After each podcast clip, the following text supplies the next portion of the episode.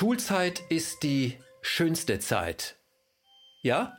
Warum antworten dann fast alle Eltern, wenn die Kids total genervt nach Hause kommen, äh, da musst du durch. Wenn es doch die schönste Zeit ist, wieso muss man dann da durch? Wieso gibt es überhaupt eine Schulpflicht? Wie passt Schulpflicht zur Freiheit in der Demokratie? Was macht die Schule mit unserem Nachwuchs? Ist diese Art der Beschulung eigentlich noch zeitgemäß? All diese Fragen stelle ich jetzt Bertrand Stern, mein nächster Gast. Der hat dieses Buch geschrieben, Saat der Freiheit. Er ist Philosoph und er ist visionär, denn es könnte auch ganz anders sein.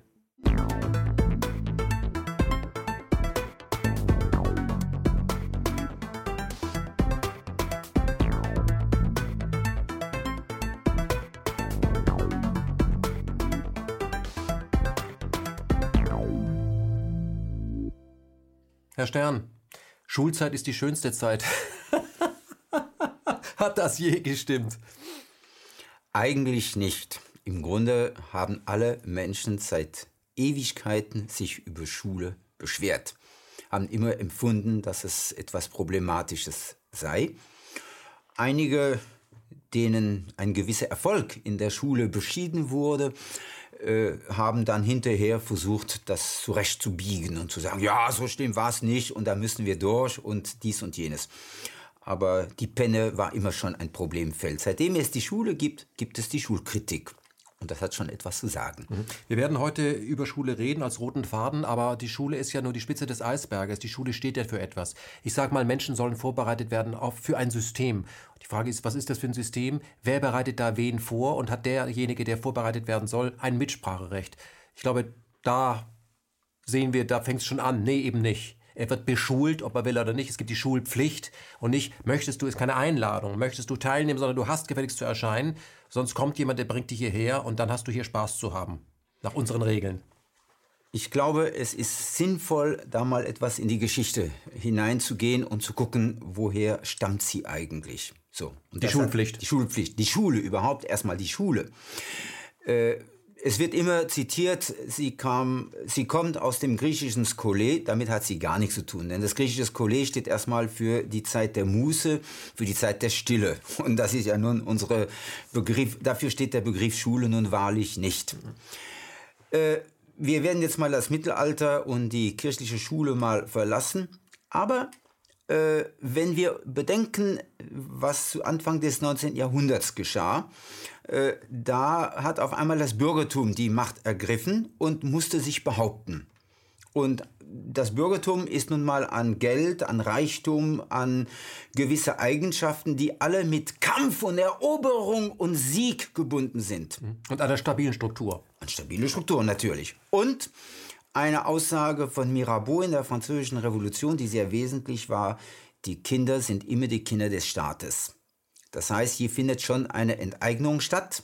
Hier sollen also Menschen getrimmt werden. Das hat nicht so gut geklappt. Äh, das hat überhaupt nicht geklappt. Man hat zwar versucht, äh, junge Menschen zu Kindern zu machen und zu Zöglingen und eben zu Schülerinnen und Schülern, vor allem die Jungen wurden dann Schüler, aber äh, ja, und interessant, die Lehrbücher, die zu Anfang des 19. Jahrhunderts, zumindest in Frankreich, eingesetzt wurden, waren die ehemaligen kirchlichen Bücher in den Klosterschulen, in denen anstelle von Gott die Republik gesetzt worden war. Das war dann die Verweltlichung des ehemaligen Lehrplans der Klosterschulen. Ja, und dann ist im 19. Jahrhundert etwas Wesentliches passiert nach den napoleonischen Kriegen. Der Preußenstaat versucht, Macht zu erlangen. Und dazu ist es notwendig, zwei Dinge sicherzustellen. Erstens, Nachwuchs zu haben und zweitens, einen Nachwuchs zu haben, der nicht zu viel weiß, der nicht so sehr gebildet ist. Also nochmal, das ist das Ziel. Der soll nur das wissen, was er wissen muss. Genau. Um dort, wo er eingesetzt aber, wird, zu funktionieren. Aber auf jeden Fall nicht mehr. So, und da fängt also die Schule an, denn, und in Bezug auf Nachwuchs müssen wir uns etwas äh, vergegenwärtigen, das 19. Jahrhundert ist ein Jahrhundert der völligen Ausbeutung im Namen der Freiheit. Und diese Ausbeutung hält nicht stand vor den jungen Menschen, die mit sechs, mit acht, mit zehn schon zu richtigen Arbeitenden äh, in den Fabriken, in den Bergwerken, überall eingesetzt werden, also richtig gehen ausgebeutet. Heute würde man sagen, ja, Human Resources. Genau. Und da haben dann die Militärs vor allem Alarm geschlagen. Stopp mal, so können wir unsere Vaterländer, unsere Fürstentümer nicht verteidigen. Wir müssen eine Maßnahme ergreifen, um die jungen Menschen vor der Ausbeutung in Bergwerken, Fabriken und so weiter zu schützen. Wir wollen Zugriff. Die wollen Zugriff, aber die wollen Soldaten, die brauchten Kanonenfutter. Und wer mit 16 äh, schon acht Jahre in einer Fabrik äh, malochen musste, der war untauglich fürs Militär. Das heißt, dass äh, die Fürstentümer konnten nicht mehr verteidigt werden. Und eine gute Maßnahme aus der Sicht des Militärs war es, die Schule zu missbrauchen. Das heißt, das, was noch zu Anfang des 19. Jahrhunderts aus angeblich humanistischen Gründen, ich nenne einfach mal die Gebrüder Humboldt an dieser Stelle, äh, äh, erdacht worden war, verwandelt sich dann zu einer Disziplinierungsmaßnahme, zu einer Anstalt, deren Sinn es ist, künftige Soldaten zu produzieren. Und ein Beispiel dafür, wer waren denn die Lehrer? die dann eingesetzt wurden. Es waren zum größten Teil ehemalige Offiziere. Mhm.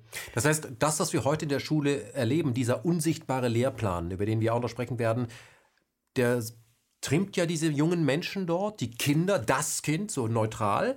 Und ähm, es ist noch kein richtiger Mensch, es ist noch ein Kind. Ja, sonst könnten wir ja die Menschenrechte direkt anwenden. Aber es ist das Kind, um das der Staat sich kümmern muss, sonst wird es asozial, ist auch die Begründung. Und ähm, dieses Kind soll vor allem gehorchen lernen. Das ist gut für das Kind. Also ich habe einen Satz aufgeschrieben, weil wir uns auch über dieses Buch unterhalten. Saat der Freiheit habe ich gefunden. Ich weiß besser als du, was gut für dich ist. Und das musst du aber fressen. Das heißt, dass, wenn man das so erhört, wie sie das sagen, ist es klar, aha, also wenn da vorher Offiziere waren, die Befehle geben und jetzt stehen da Lehrer, die auch sagen, was gemacht wird, dann passt das schon. Das ist irgendwie kompatibel, nur tragen die keine Uniform mehr. Es ist nur zu bedenken, äh, dass die Welt eine andere war als das so eingeführt wurde und den Jungens vor allem eingetrichtert wurde, wenn ihr in der Schule gut seid, könnt ihr aufsteigen. Und aufsteigen bedeutete Erfolg haben und Erfolg war daran gebunden, die Welt zu erobern. Das heißt, da gab es noch, ich sage jetzt einfach mal pauschal, Kolonien. Da gab es noch eine Welt in anderen Gegenden dieser Welt zu erobern. Und das war sozusagen der äh, Preis äh, für die Anpassung. Hm. Würden Sie sagen, natürlich hat man den Menschen äh, verkauft, in den Fabriken bleibt ihr Analphabeten, hier bekommt ihr Bildung, aber der, darunter wird geliefert, aber mit dieser Bildung habt ihr dann auch dieses, ihr verpflichtet euch dann für dieses System quasi. Das ist der Preis für die Bildung. Also, dass wir euch einsetzen können. Ich würde von Bildung da überhaupt nicht reden, denn das Wort Bildung wird da eingesetzt wie, äh, sage ich mal, in der katholischen Kirche, wie in der, wie im Christen, in der Christenheit die katholische Kirche es mit dem Dogma tut. Das heißt, die Bildung ist da wirklich nur ein Alibi für etwas anderes. Mhm.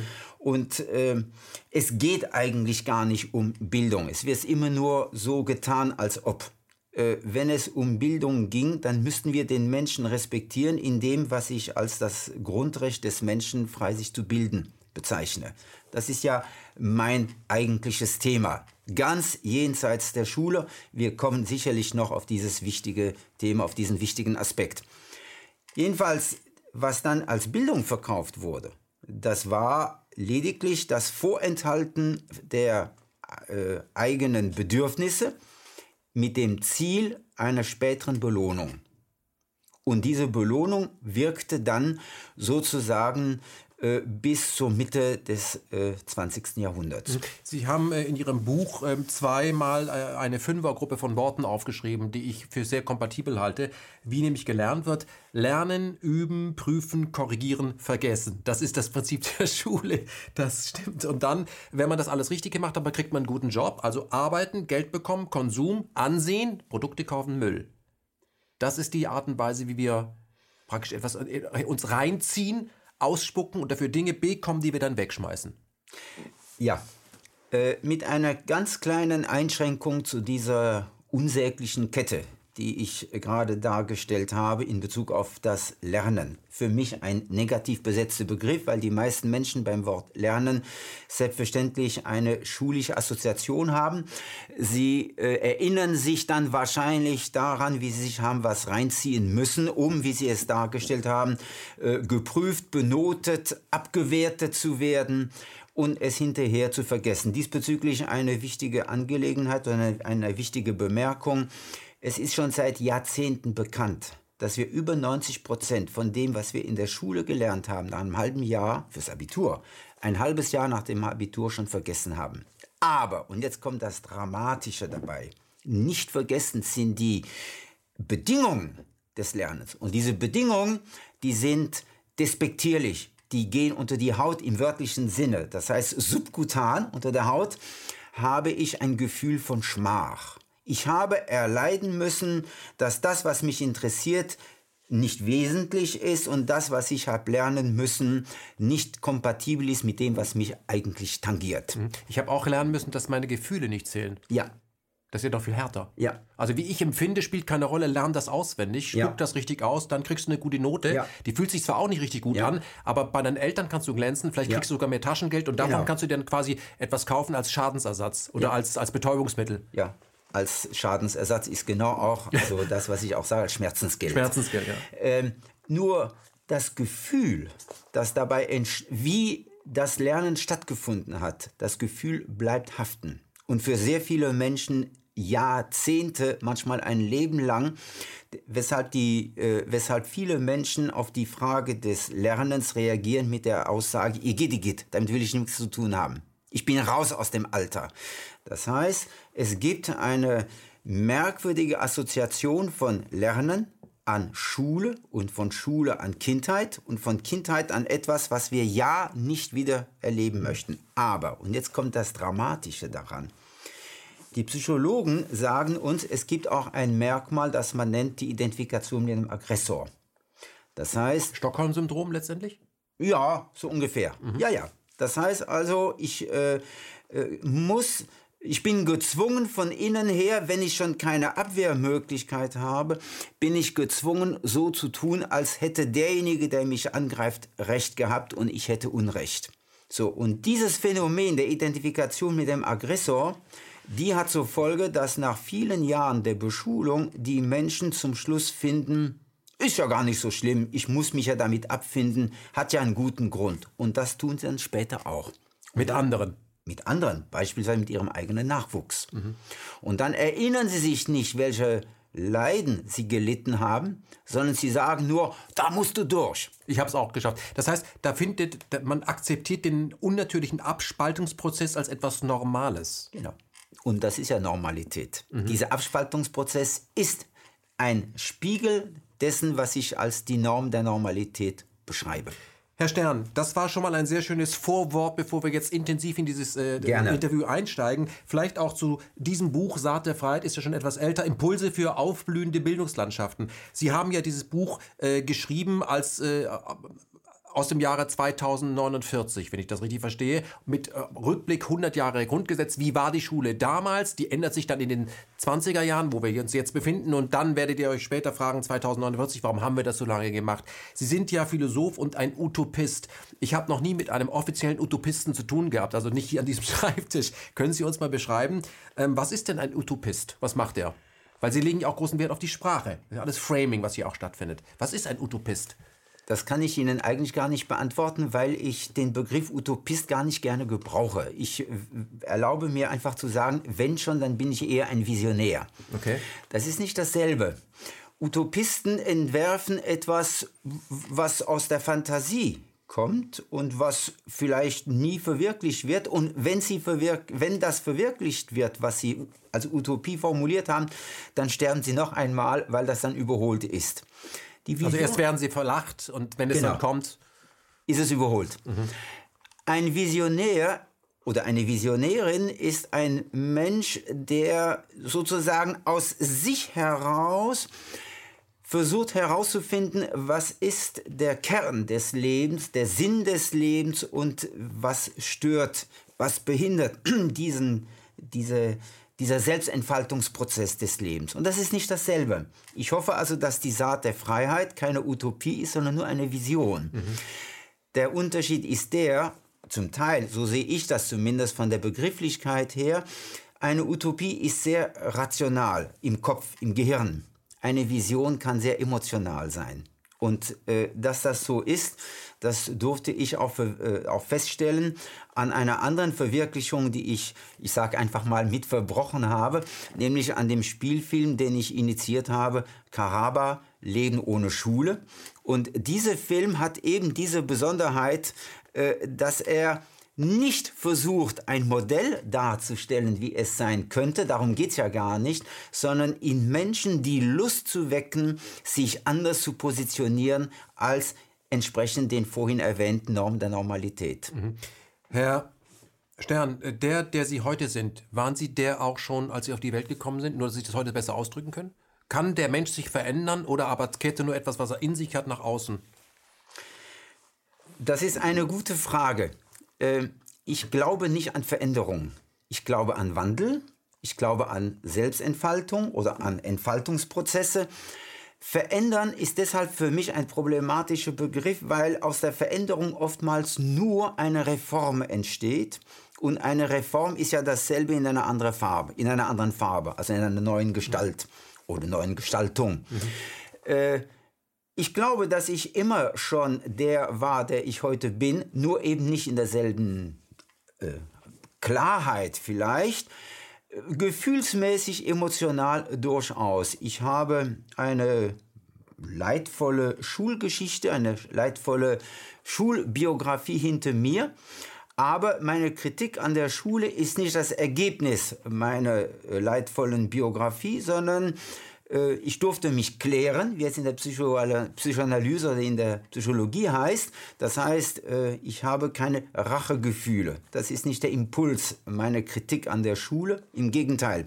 Ich denke, es ist einfach schade um diese vielen Potenziale, die da sind, und die auf der Strecke bleiben, wenn wir uns nach den Normen der Normalität richten, statt nach den Fähigkeiten, nach den Bedürfnissen, nach den Kompetenzen der Menschen. Denn jeder Mensch, der auf die Welt kommt, bringt diese Bedürfnisse, diese Fähigkeiten und diese Potenziale mit. Mhm. Ähm, ganz kurz über Ihre Schulzeit. Wo sind Sie zur Schule gegangen und was war daran so leidvoll? Ich habe insgesamt 13 Schulen in verschiedenen europäischen Ländern besucht und äh, bis auf eine waren alle gleich.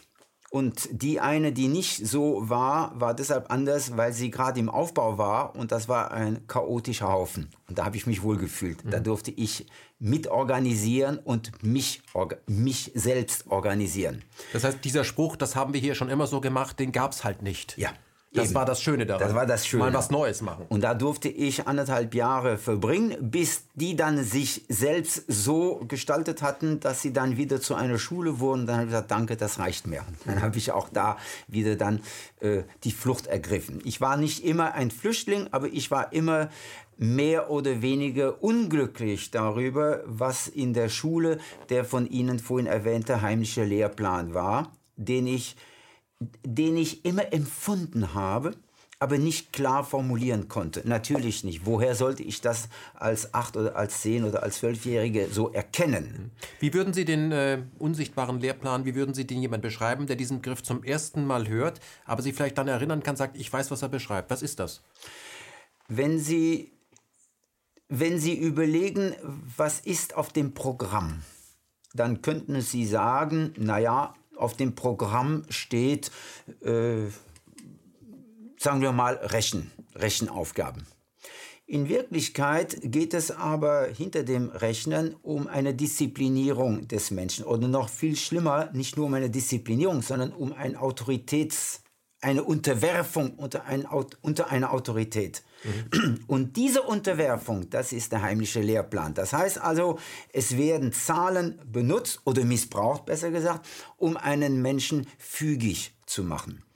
Ein Beispiel, konkret erlebt, ich kenne ein damals äh, sieben-, achtjähriges Mädchen, das schon vor ihrer Schulzeit sehr hohe Zahlen errechnen konnte. Und dann kam es in die Schule, weil der Vater es wollte, die Mutter nicht. Und dieses Mädchen musste dann äh, Rechenübungen machen. Und die waren so stinklangweilig, dass dieses Mädchen nach anderthalb Jahren Schule gesagt hat, ich bin eine Niete im Rechnen, ich kann nicht rechnen. Dieses Mädchen konnte vor der Schule bis weit über 100 rechnen. Auf einmal war das blockiert. Das war der Subtext, das war der heimliche Lehrplan. Der hat gewirkt. Dieses Mädchen wurde systematisch gebrochen in ihrem Impuls. Dieses Mädchen hätte mit Zahlen jonglieren können.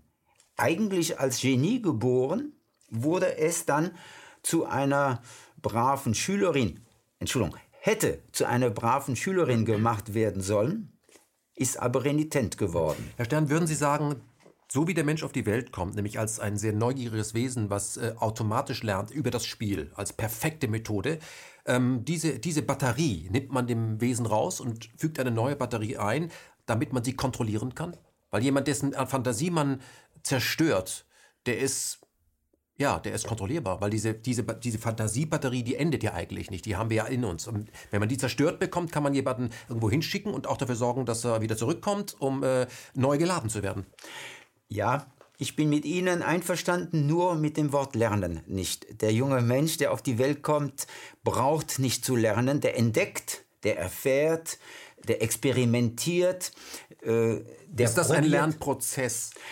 Ich, ich bin einfach äh, ich bin einfach sehr vorsichtig in der Verwendung des Wortes lernen aus den vorhin genannten Gründen. also ein belastetes Wort. Ja, und zwar ein schulisch belastetes Wort. Und um ja nicht in die Versuchung zu, zu kommen, dass Menschen das verwechseln könnten mit dem schulischen Lernen, überlasse ich diesen Begriff der Institution Schule und konzentriere mich auf andere Prozesse, die stattfinden. Mir ist klar, dass Neurobiologen den Begriff Lernen ganz anders verwenden, nämlich indem sie genau das beschreiben, was auch ich denn gerade jetzt beschrieben habe, wenn ich dann sage, äh, entdecken, experimentieren, begreifen, das hat ja was mit Greifen zu tun ähm, und so weiter und so fort. Ja? Entdecken, also da gibt es eine Vielzahl an Prozessen, die stattfinden, die ich aber äh, versuche nur nicht mit dem Wort Lernen zu, ver, zu, äh, zu beschreiben, um nicht verwechselt zu werden mit dem, was die Schule an diesen Menschen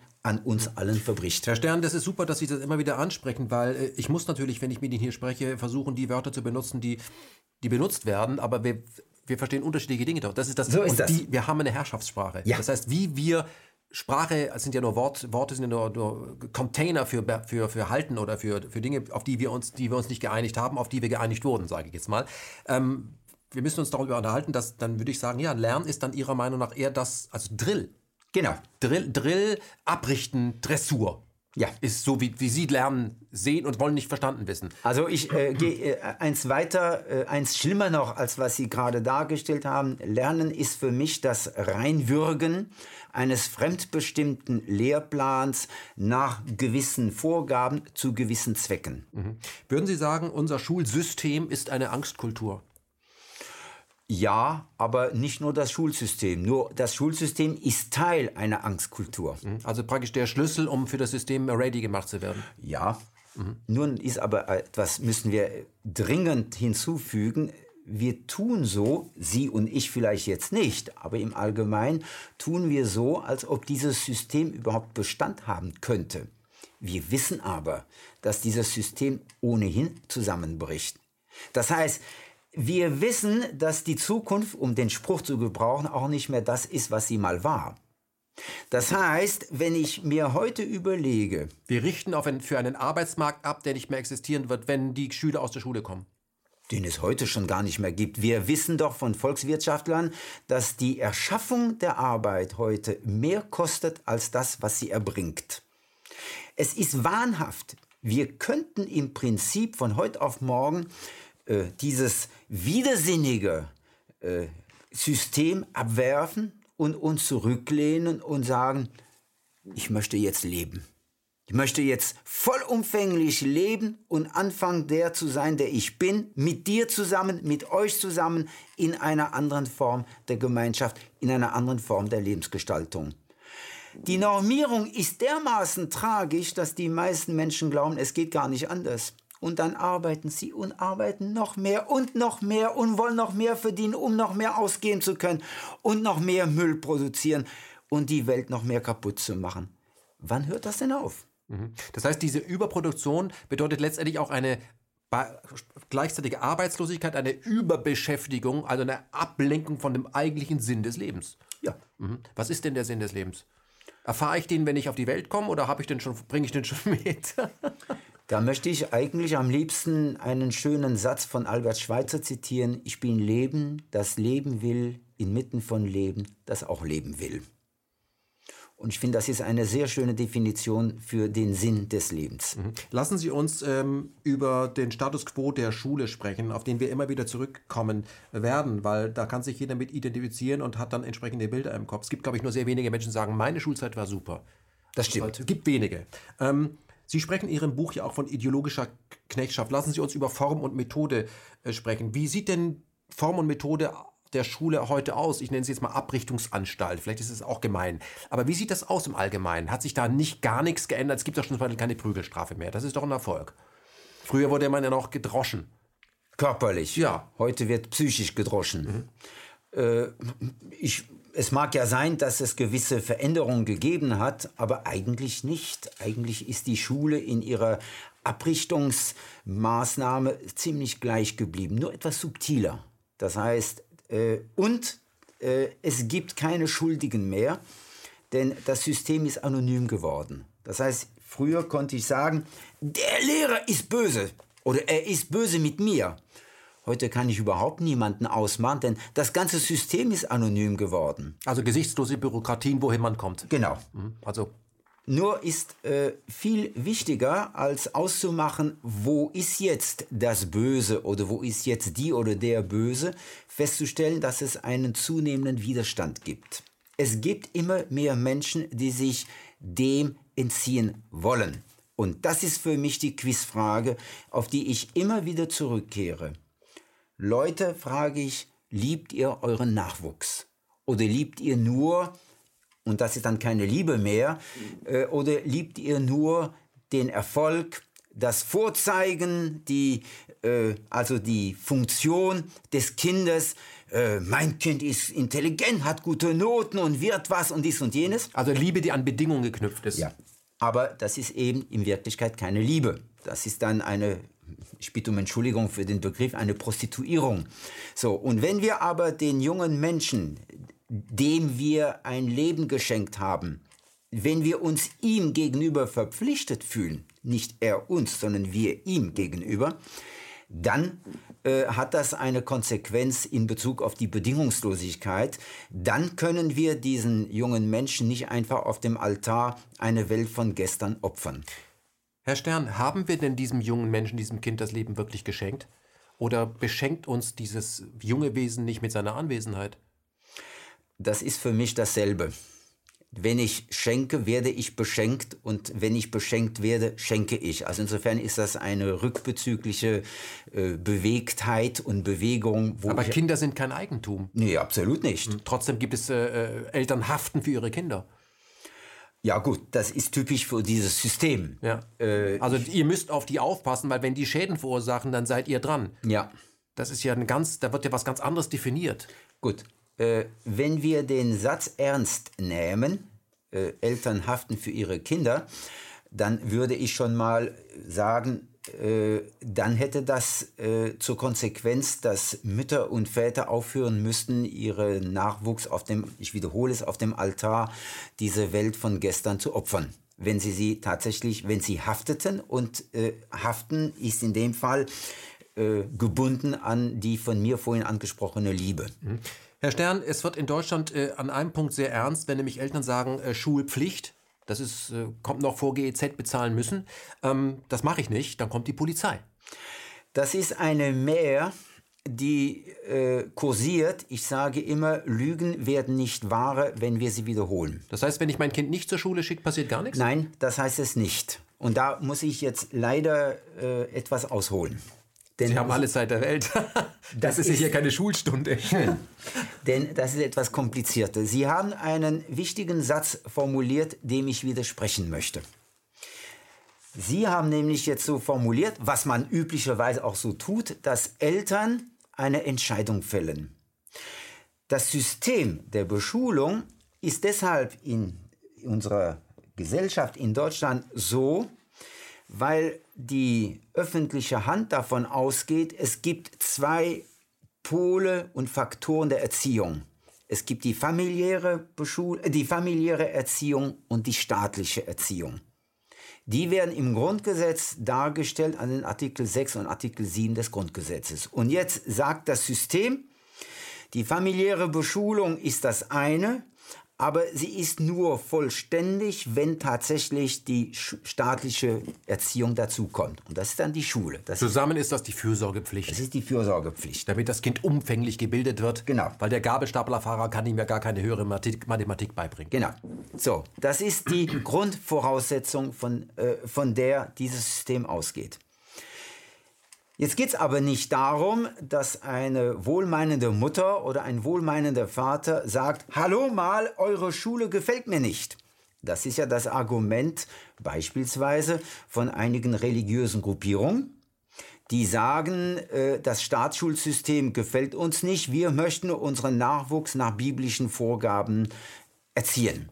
Ich nenne als Beispiel die Evangelikalen. Das war mal vor langen Jahren in Deutschland ein ganz akutes Problem. Und es gibt andere Gruppierungen, religiöse, ideologische oder pädagogische Gruppierungen. Die sich auf die Religionsfreiheit berufen und sagen. Ja, oder auf andere, auf andere äh, Freiheiten sich berufen, um äh, ihren Nachwuchs der Schule entziehen zu wollen. Und damit sind sie immer gescheitert. Es, das funktioniert nicht, weil es nicht um die Eltern geht.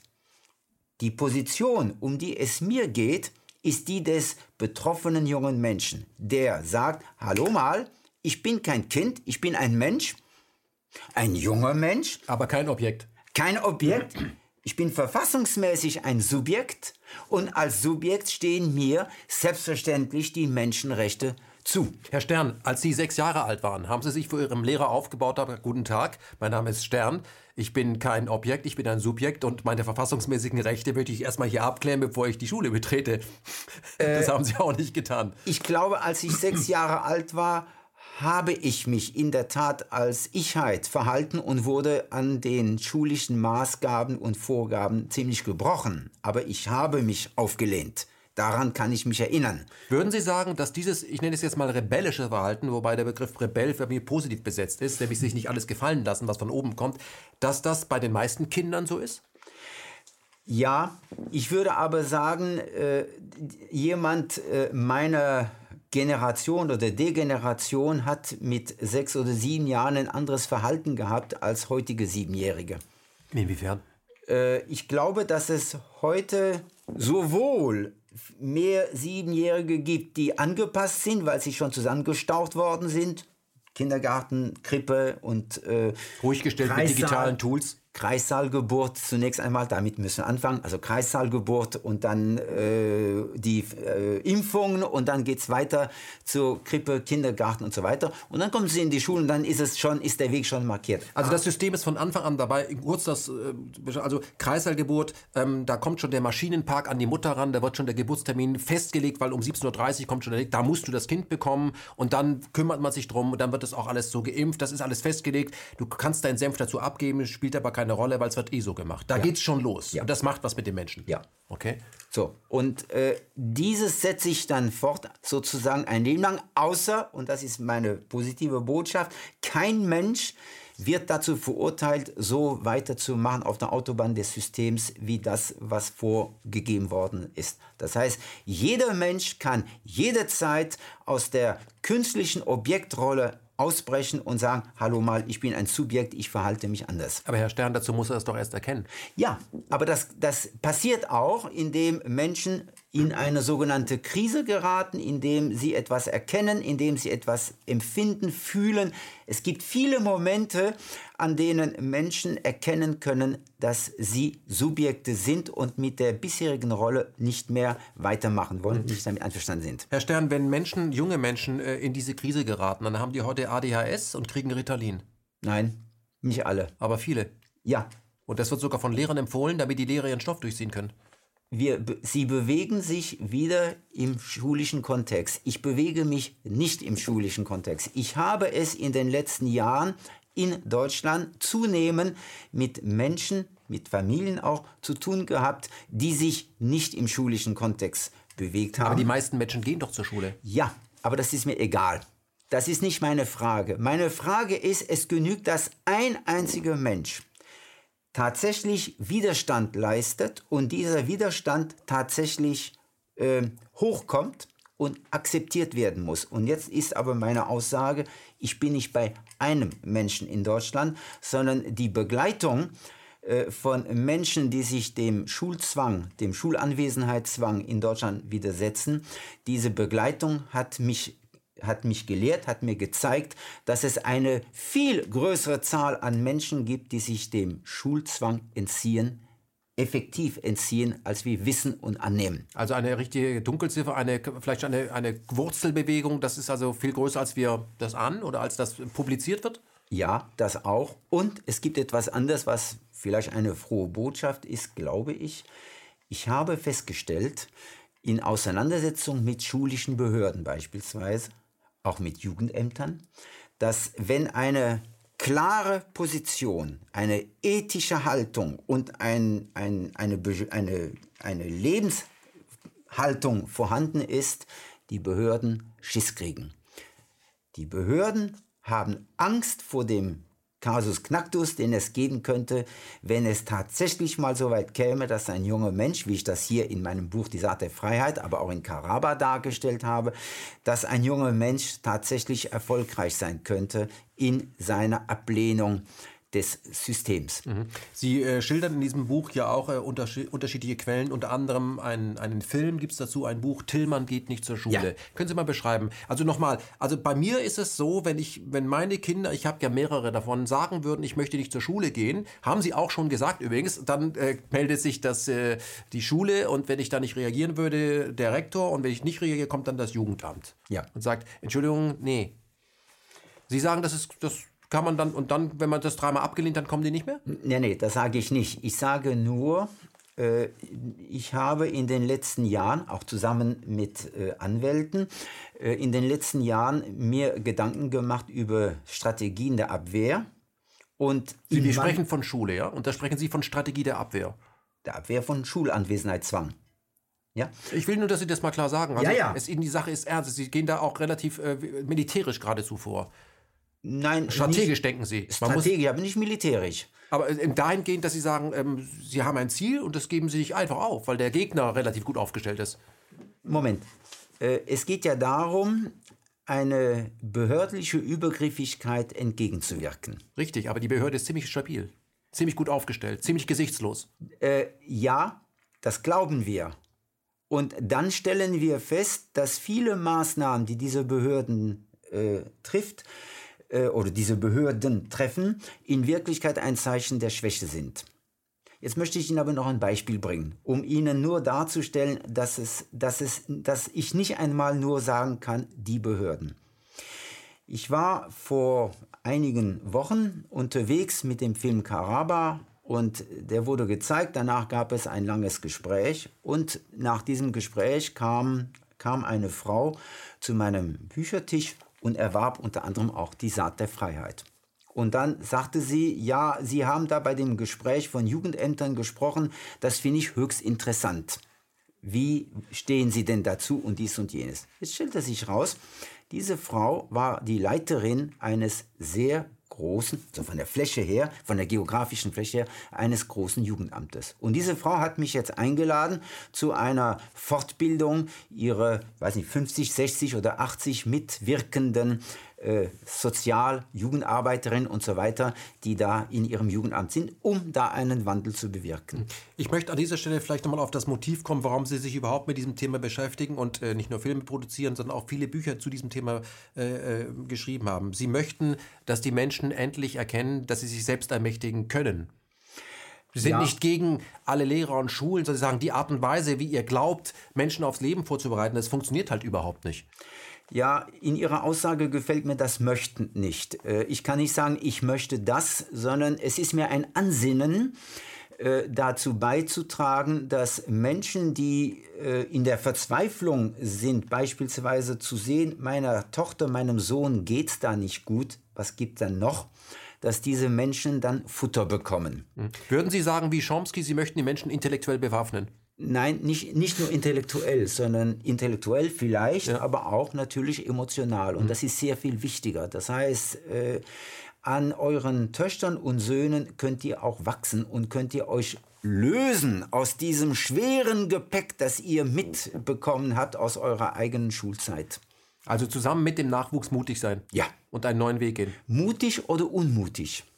Warum unmutig? Weil Mut gefährlich sein kann. Unmut ist eine unheimliche Dynamik, eine Energie, die, ich, die mir viel wichtiger erscheint als nur Mut. Das heißt, ich habe, ich bin, äh, Unmut regt sich bei mir mit diesem, wenn ich mit, ständig mit diesem System zu tun habe, was ja dauernd was von mir möchte. Ja. Das kommt ja zu mir, das System, Ja. stellt Anforderungsprofile, Ja. stellt Dinge in Aussicht, kann die gar nicht leisten und wird dann pampig, wenn ich darauf hinweise. Ja. Das ist ja das Ätzende daran. Ja. Ja. Ja. Mhm. Ähm, empfinden Sie bei Ihrer Arbeit und bei den äh, Menschen, mit denen Sie Kontakt haben, die das Ihnen ja auch ganz fiese Schicksale äh, äh, schildern, weil Schule kann ja auch ganz böse enden. Es gibt ja auch Suizid, das gibt es ja auch. Werden Sie manchmal wütend, ob der Ignoranz der Behörden nach dem Motto, das läuft doch im weitesten Sinne. Guck mal, was wir an Schülern ausspucken, die machen alle Arbeit, die kriegen alle einen Job. Was willst du denn eigentlich? Ehrlich gesagt, äh, ich wurde wütend. Äh, Die Ignoranz ist etwas ganz Grauenhaftes in diesem System, das nicht sehen wollen, obwohl wir ja schon seit Jahren, seit Jahrzehnten wissen könnten, übrigens nicht nur die Schulen, auch die Justiz, dass es andere Möglichkeiten gibt und dass es vielleicht unter anderen Möglichkeiten, unter anderen Vorzeichen besser gehen würde. Aber dass ich wütend werde, würde niemanden passen. Jetzt möchte ich Ihnen aber, weil ich gerade die Justiz genannt habe, ein konkretes Beispiel benennen. Da ist ein Junge bei seiner Mutter, der Vater ist nicht da, spielt keine Rolle, der, den gibt es überhaupt nicht, ja? den können wir ignorieren. Und dieser Junge ist nie in der Schule gewesen. Mit acht oder neun Jahren äh, hat irgendjemand davon Wind gekriegt und da gab es ein Verfahren. Und das Verfahren führte dann dazu, automatisch, dass der Mutter unterstellt wurde, die, was im Gesetz steht, nicht Schulbesuch stellt eine Kindeswohlgefährdung dar. So sagt es der 1666 äh, aus dem BGB. Also wird das Jugendamt eingeschaltet. Das Jugendamt, die Mut, der Mutter wird das Sorgerecht in schulischen Angelegenheiten entzogen und auf das Jugendamt übertragen. Das Jugendamt versucht jetzt den, den Jungen äh, zu beschulen. Der Junge wehrt sich, sagt, interessiert mich nicht, mache ich nicht. Ja, Situation, schwierige Situation. Was will jetzt das Jugendamt machen? Will jetzt das Jugendamt anfangen, den Jungen zwangsweise zu beschulen? Das wäre ja an sich eine Kindeswohlgefährdung. Also das Jugendamt ist etwas skeptisch, weiß sich nicht so genau zu, äh, zu verhalten. Inzwischen geht die Mutter in Revision beim Oberlandesgericht gegen dieses Urteil. Und es geschieht etwas ganz Seltsames und Wunderbares, wofür ich schon seit Jahren eingetreten bin. Die Mutter hat einen Rechtsanwalt, der Junge hat aber auch einen Anwalt. Und die zusammen, die An der Anwalt der Mutter und der Anwalt des Sohnes, werden beim Oberlandesgericht vorstellig. Und dann entsteht ein oberlandesgerichtlicher Beschluss, der maßgeblich ist, jurisprudentische Bedeutung, indem es ausdrücklich heißt, nicht Schulbesuch stellt nicht ausdrücklich eine Kindeswohlgefährdung dar. Oha. Das heißt also, Jugendämter, ihr müsst wissen, ihr habt nicht äh, eine, eine äh, heilige Verpflichtung, jeden Menschen, der sich der Schule entzieht, zwangsweise dahin zu bringen. Das kann auch eine Kindeswohlgefährdung sein. Und, Entschuldigung, Entschuldigung. Und noch eines.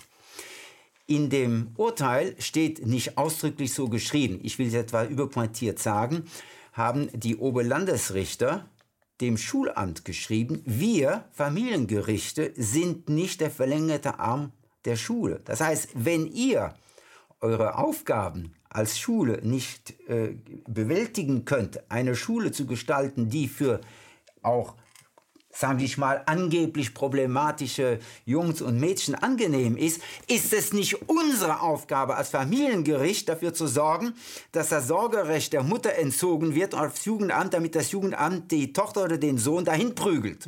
Herr Stern, Sie beschreiben hier etwas, was wir in der Schule sehen, was wir auch in der Politik sehen. Ich sage jetzt mal äh, Parteiprogramme. Wenn äh, Parteien ihre Programme äh, präsentieren, regelmäßig zu Wahlen, und sich deswegen wählen lassen, das sind ja Versprechen, dann sind sie an die Parteiprogramme nicht gebunden. Ja. Sie können dann machen, was sie wollen. Das ist bei Schulen ja auch so ähnlich. Ähm, die versprechen ja, äh, sage ich jetzt mal, gut gebildete, glückliche Menschen auszuspucken, was ja überhaupt nicht der Fall ist. Ähm, warum lassen sich das ähm, erstens so viele Menschen gefallen? Denn wenn ich mich an meine Schulkarriere, bis an die ähm, Schulkarriere meiner Kinder erinnere und das Umfeld, da gehen auch einige zur Schule, stelle ich fest, die Schüler sind nicht zufrieden, das ist nichts Neues. Die Lehrer sind aber auch nicht zufrieden, ist auch nichts Neues. Und sehr viele Menschen, die damit zu tun haben, sind auch damit nicht zufrieden, auch nichts Neues. Also wer, niemand ist damit zufrieden. Wenn doch niemand damit zufrieden ist, also wenn da gar keiner übrig bleibt, der damit zufrieden ist, warum ändern wir es dann nicht? Ähm, Sie haben einen Aspekt äh, vergessen von Unzufriedenheit. Äh, ich subsumiere mal die Wirtschaft. Die Wirtschaft sagt inzwischen, wir können mit eurem schulischen Schrott nichts anfangen. Sie sagen schulischer Schrott. Das ist nicht mein Begriff, das sagen Leute aus der Wirtschaft. Mhm. Das heißt, Wenn, das, was Sie uns da an Humankapital präsentiert, genau. das ist unfähig, unfähig, um irgendwas zu tun. Die Deutsche Bahn guckt schon gar nicht mehr nach schulischen Zeugnissen, wenn sie Leute einstellt. Und so sind immer mehr Firmen, die dazu übergegangen sind, zu sagen, wir gucken nach den Menschen. Wir möchten wissen, wen wir einstellen, wessen Qualitäten der Mensch hat und nicht ein Zeugnis, im Gegenteil. Dazu als Pendant eine weitere Bemerkung, und die stammt jetzt nicht von mir, sondern eine offizielle Statistik. Wir haben in Deutschland, wo wir zehn Jahre angebliche Schulpflicht haben, siebeneinhalb Millionen funktionale Analphabeten. Wie kann das denn sein? Das sind 14 Prozent der erwachsenen Menschen können in Deutschland nach zehn Jahren Schule nicht einen Text nicht richtig lesen, nicht richtig verstehen, geschweige denn schreiben. Aber Herr Stern, warum muss denn dieses System, was sich den Menschen ja aufdrängt, darüber nicht Rechenschaft ablegen? Weil im Grunde ist es ja so, wie wenn Sie einen TÜV, gibt es ja, da muss das Auto durch und nachdem das Auto da durchgegangen ist, ist es praktisch nicht mehr funktionstüchtig. Ja. Was ist denn da los? Ja.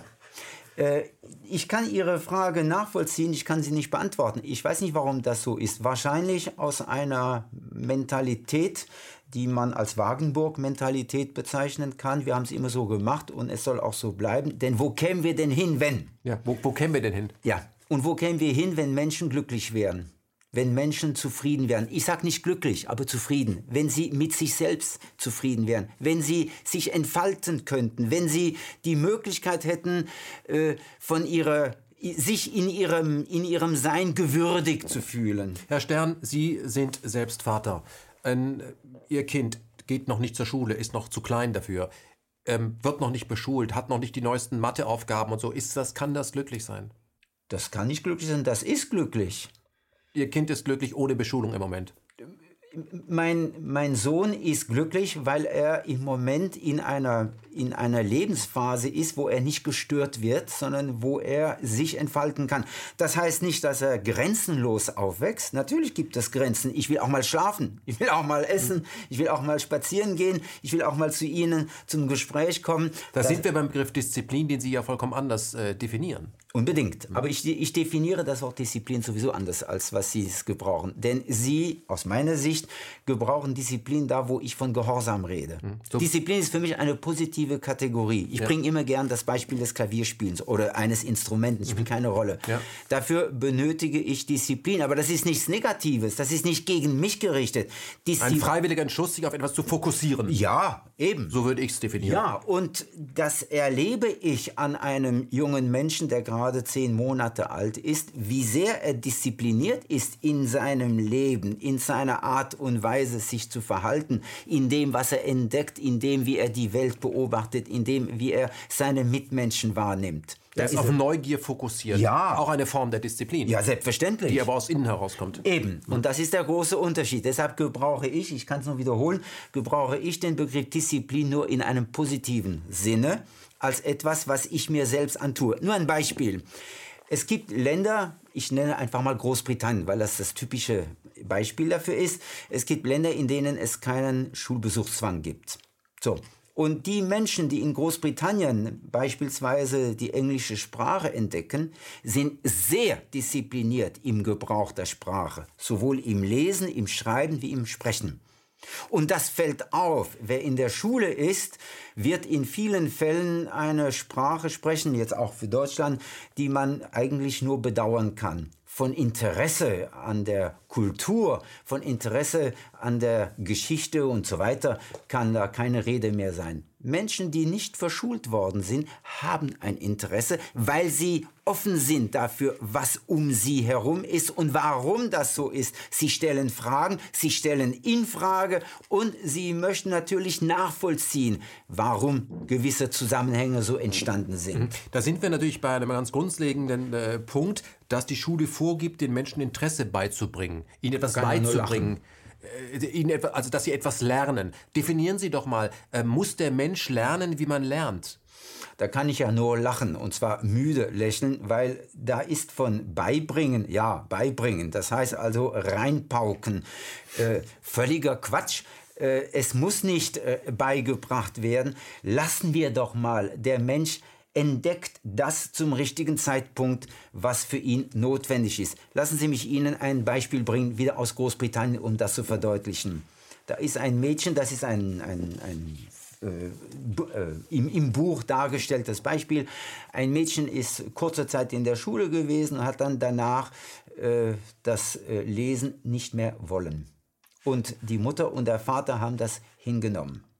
Vielleicht manchmal mit ein bisschen Reue oder schlechtem Gefühl und so weiter, aber sie haben ihre Tochter gelassen und die Tochter hat mit 14 Jahren zum ersten Mal ein Buch aufgemacht. Großbritannien, Sie werden sich vielleicht vorstellen, welches Buch es war. Irgendwas von Shakespeare? Nein, nein, es war Harry Potter. Okay. Und das Mädchen hat hintereinander die sieben damals publizierten Harry Potter Bücher gelesen und war hellauf begeistert. Und Alan Thomas, der englische Psychologe, dem ich das verdanke, erzählt, dass dieses Mädchen mit 17, 18 Jahren mehr Literatur gelesen hatte als die Mädchen des gleichen Alters, dass die ein Abitur, eine Matura gemacht Herr Stern, hatten. was Sie hier beschreiben, zeigt doch eigentlich, Menschen mögen es nicht und dass der Mensch reagiert rebellisch, wenn man zu ihm sagt, wann er was wie genau. zu tun hat, wenn er sich dafür gar nicht interessiert, genau. dann macht er es nicht. Genau. Und es hat auch keinen Sinn, es ihm in die Birne reinzuprügeln, genau. weil es wird vom Gehirn abgelehnt. Genau. Also verfindet quasi eine Abstoßreaktion statt ja. eine natürliche, mit dem möchte ich nichts zu tun ja. haben. Und was äh, da noch in dem Zusammenhang mit diesem Mädchen oder überhaupt mit nicht verschulten Menschen festzustellen ist, sie werden staunen. Aber Menschen, die nicht in der Schule sind, stehen manchmal um vier oder um fünf Uhr morgens auf, weil sie ihr Buch fertig lesen wollen. Da ist ein, eine Energie und eine Dynamik, wir nennen das Motivation, da. Und das hört nicht auf. Das heißt, Menschen, die aus sich heraus etwas entdecken wollen, die machen auch was dafür. Es ist genau das Gegenteil von der von, von der Moral der Schule. Ich sage immer, die Schule ist eine Verwirklichung des sogenannten elften Gebots, du sollst dich nicht erwischen lassen. Mhm. Das ist furchtbar. Das heißt, wir tun nur noch das, was uns geboten wird, ja nicht mehr.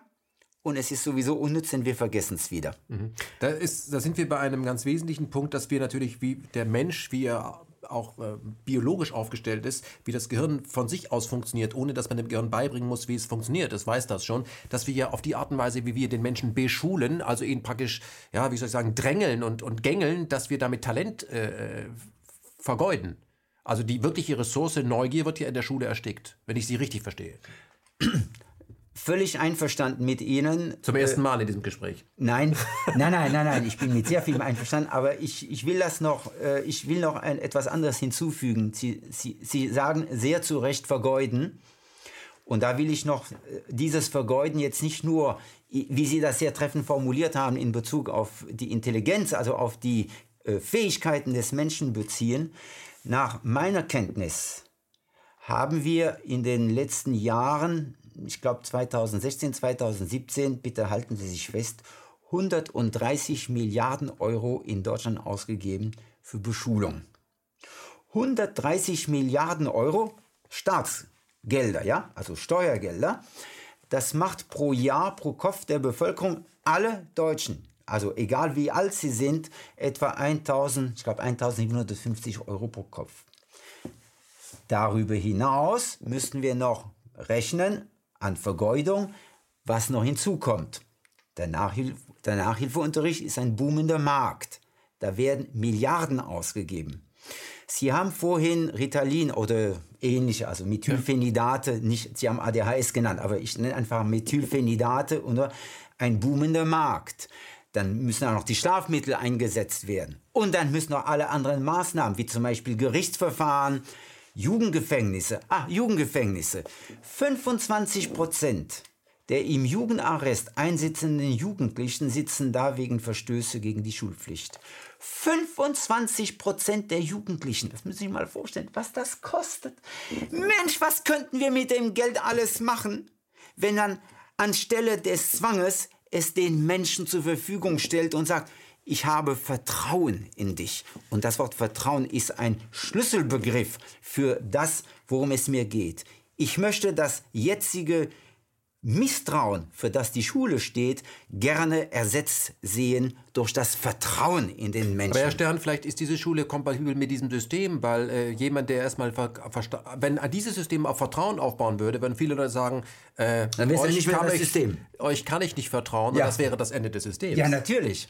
Aber das System ist doch sowieso am Ende. Das ist ja der Witz an der Sache. Aber wann kippt ein System? Das weiß ich nicht es gibt vielleicht jeden Tag, vielleicht ist es schon gekippt, nur haben es noch nicht wahrgenommen. Also vielleicht ist es, sind wir schon in einer, vielleicht gibt es schon Anzeichen einer, einer neuen Lebensform. Der Bundeswehr fällt es wahnsinnig schwer, äh, den Bestand aufzustocken. Ja.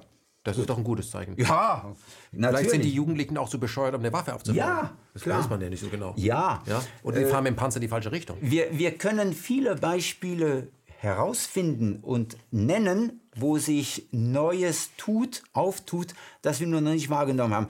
Bitte lassen Sie mich Ihnen ein Beispiel bringen für etwas, was ich sehr symptomatisch finde. Und da möchte ich Ihnen das einfach erzählen. Ich erzähle Ihnen, wie ich es kennengelernt habe, das ist am einfachsten. Ich war in einem Raum mit etwa 1000 anderen Menschen. Und da wurde uns gesagt, ich zeige Ihnen jetzt ein Video von etwa drei, Minu drei Minuten. Und da sind sechs Menschen, drei in schwarz, drei in weiß gekleidet, die sich einen Ball werfen. Zählen Sie bitte, wie oft, ich weiß nicht, die Weißen oder die Schwarzen sich die Bälle zuwerfen. Der Spielmann, der Spielleiter lässt es, äh, den Film laufen und fragt dann, ist Ihnen was aufgefallen? Äh, wie, wie, waren die Zahlen? Dann sagen die 16, 18, 17 und so weiter. Gut. Ist Ihnen was aufgefallen? Nein, was denn? So, jetzt lasse ich den Film nochmals laufen und Sie achten jetzt auf gar nichts anderes, nur was Sie da sehen. In der Mitte des Filmes taucht ein als Gorilla oder als Schimpanse äh, verkleideter Mensch und winkt. 980 der 1000 Menschen, ich, ich darunter auch, ich kannte ja. den Film nicht, haben das nicht gesehen. Warum erzähle ich Ihnen das? Weil das von unserer Wahrnehmung abhängt. Es kommt darauf an, worauf wir uns konzentrieren. Oder konzentrieren müssen. Ja, natürlich wovon wir abgelenkt werden. Mhm. Und genau das äh, ne, möchte ich auch in unserem Gespräch zum Ausdruck bringen, wenn wir den Blick auf den jungen Menschen, auf überhaupt den Menschen und seine Fähigkeit richten, nicht mehr auf seine Beschulung, nicht mehr auf den Zwang, nicht mehr auf die angebliche Zukunft, von der wir eigentlich rational wissen, dass es die nicht mehr gibt, sondern auf die Fähigkeiten des Menschen, auf seine Potenziale, auf seine Bedürfnisse, auf seine Neugier und so weiter, dann wird sich alles von heute auf morgen ändern. Herr Stern, die Schule fragt aber den jungen Menschen eben nicht, äh, was er braucht, sondern die Schule fragt, was das System braucht und bestellt dem oder formatiert. Ähm, ich habe mich natürlich ähm, äh, bei diesem Gespräch auch nochmal intensiver mit Ken Robinson äh, äh, beschäftigt, den ich für jemanden halte, der diese schlimme Situation, in der wir uns befinden, auch noch sehr lustig äh, darstellen kann als Brite. Also blendender Humor kann ich nur raten, da Ken Brite. ja, Brite, Ken Robinson mal bei TED einzugeben, das ist wirklich äh, Comedy auch. Ähm, der spricht auch von, weil wir von Hierarchie auch dauernd sprechen, von oben, von einer Hierarchie der Fächer. Ich möchte das mal kurz aufzählen. Er sagt eben Mathe, Sprachen, Geisteswissenschaften und dann Kunst und unter der Kunst auch noch Musik und Tanz. Also er sagt, das finde ich total interessant, dieser Ansatz, wir unterrichten immer von der Taille aufwärts. Also alles ist dem Kopf gegenüber und das, was einen Menschen auch ausmacht, sein Körper, Tanz, all diese Erfahrungen spielen in unserer Gesellschaft überhaupt keine Rolle. Ist den meisten Menschen das klar, dass wir verkopft sind, dass wir quasi ähm, eine akademische Inflation produzieren?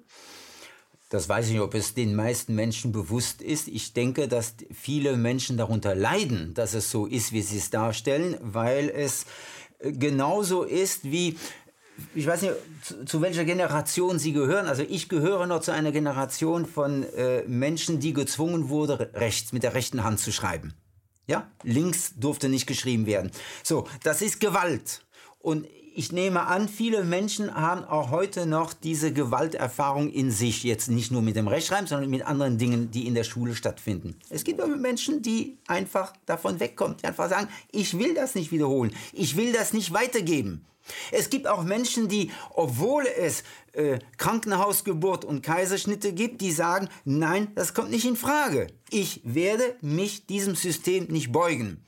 Und diese Menschen bedürfen der Unterstützung durch Sie, durch mich und durch die Menschen, die da in der Lage sind, Unterstützung zu gewähren. Herr Stern, wenn man anfängt, so zu ticken, wie wir das beide ja. tun, dann bedeutet das aber auch, dass die Fürsorge, nenne ich das jetzt mal bösartig, oder ich übernehme jetzt mal deren Wörter, die Fürsorge des Systems, wenn ich die ablehne, Sagen wir mal die Übergriffigkeit. Ja, wie Sie es wollen.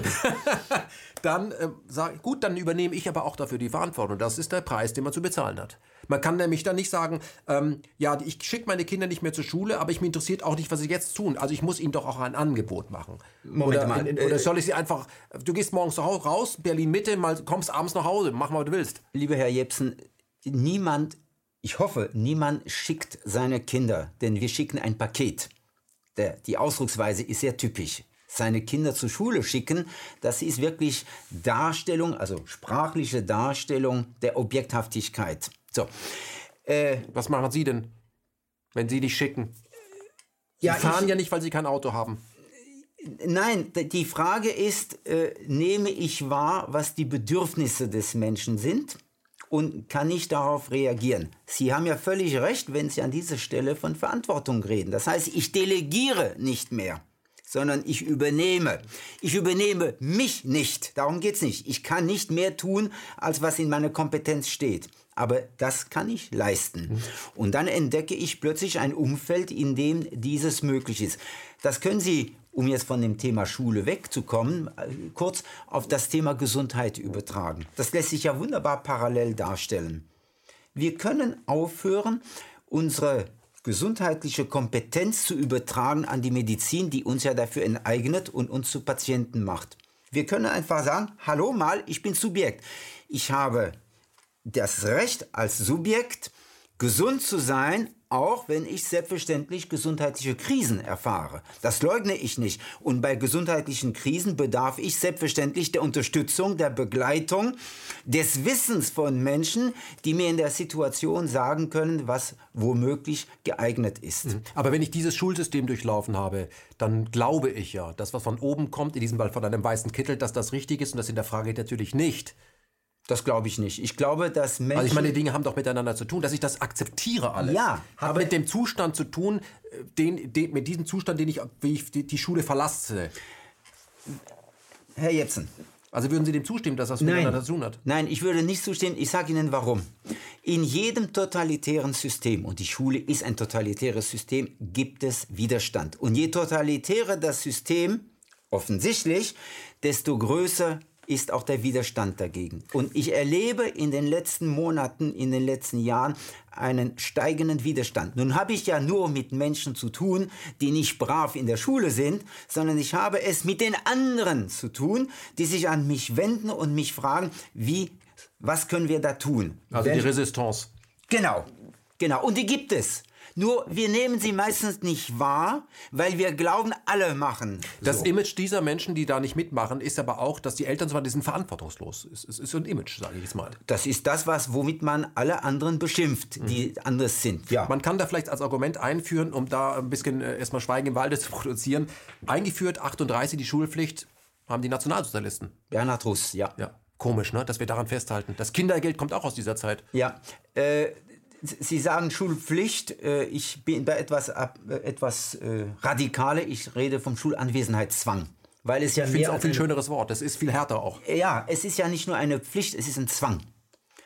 Aber äh, so viel ich weiß, haben wir die Zeit des Nationalsozialismus überwunden. Wir leben in einer Gesellschaft, die sich als freiheitlich-demokratisch bezeichnet und äh, deren Kennzeichen ein Grundgesetz ist.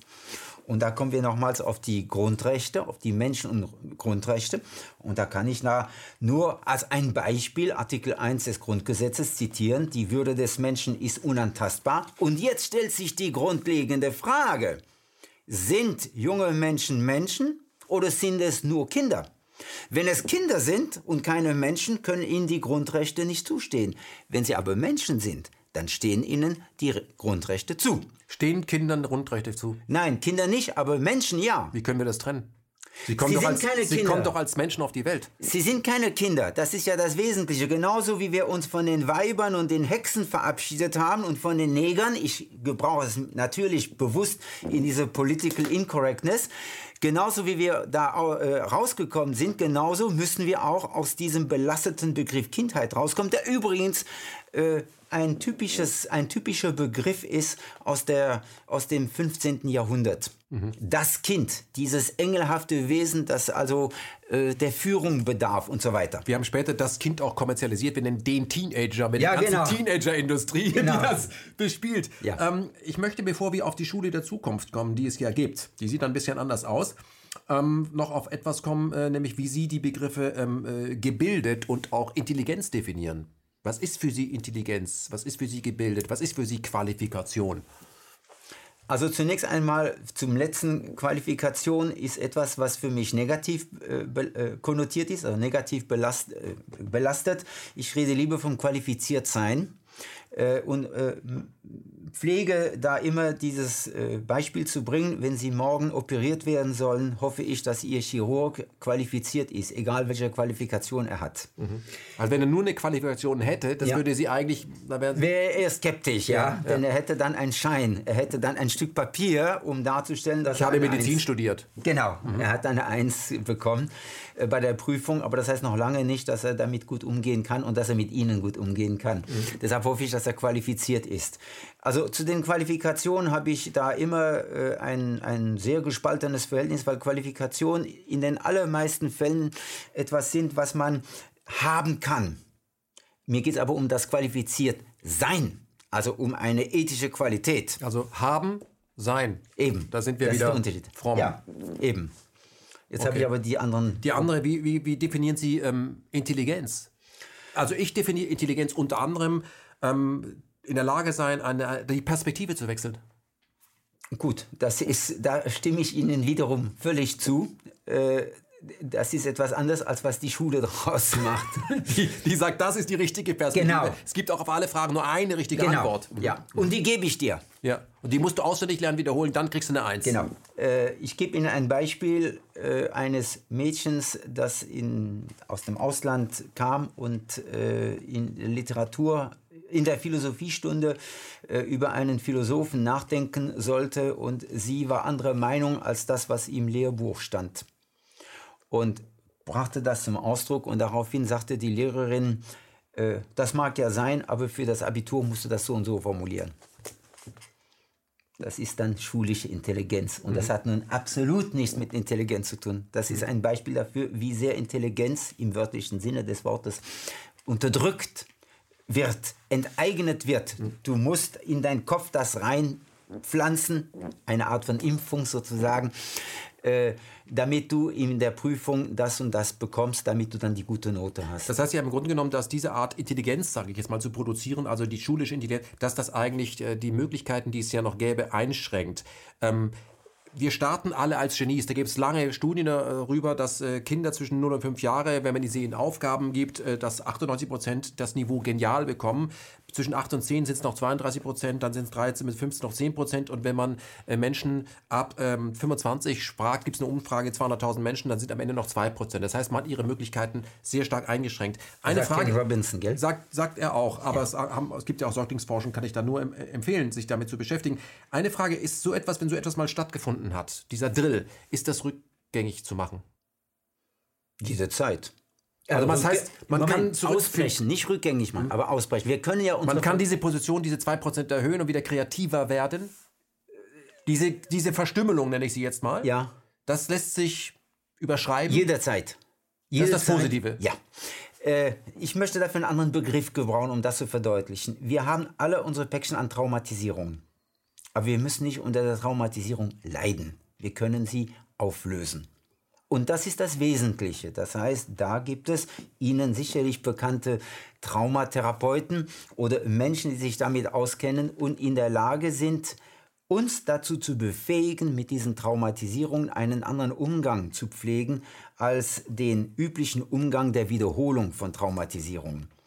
Insofern sage ich, niemand ist verloren. Niemand ist zwangsweise Opfer seiner Vergangenheit. Wir haben alle, ich wiederhole es, unsere Vergangenheit und die kann manchmal ganz hässlich sein. Wir und haben auch ein Laster oder ein Päckchen mitzuschleppen von den Generationen vor uns. Ja, unbedingt. Und trotzdem gibt es viele, viele Menschen, die nichts lieber täten, als da auszubrechen und endlich äh, zu sich selbst zu kommen und endlich sich selbst sein dürfen. Mhm. Herr Stern, äh, was ist der Sinn des Lebens? Sich selbst zu entfalten, zu gedeihen, Leben zu schenken.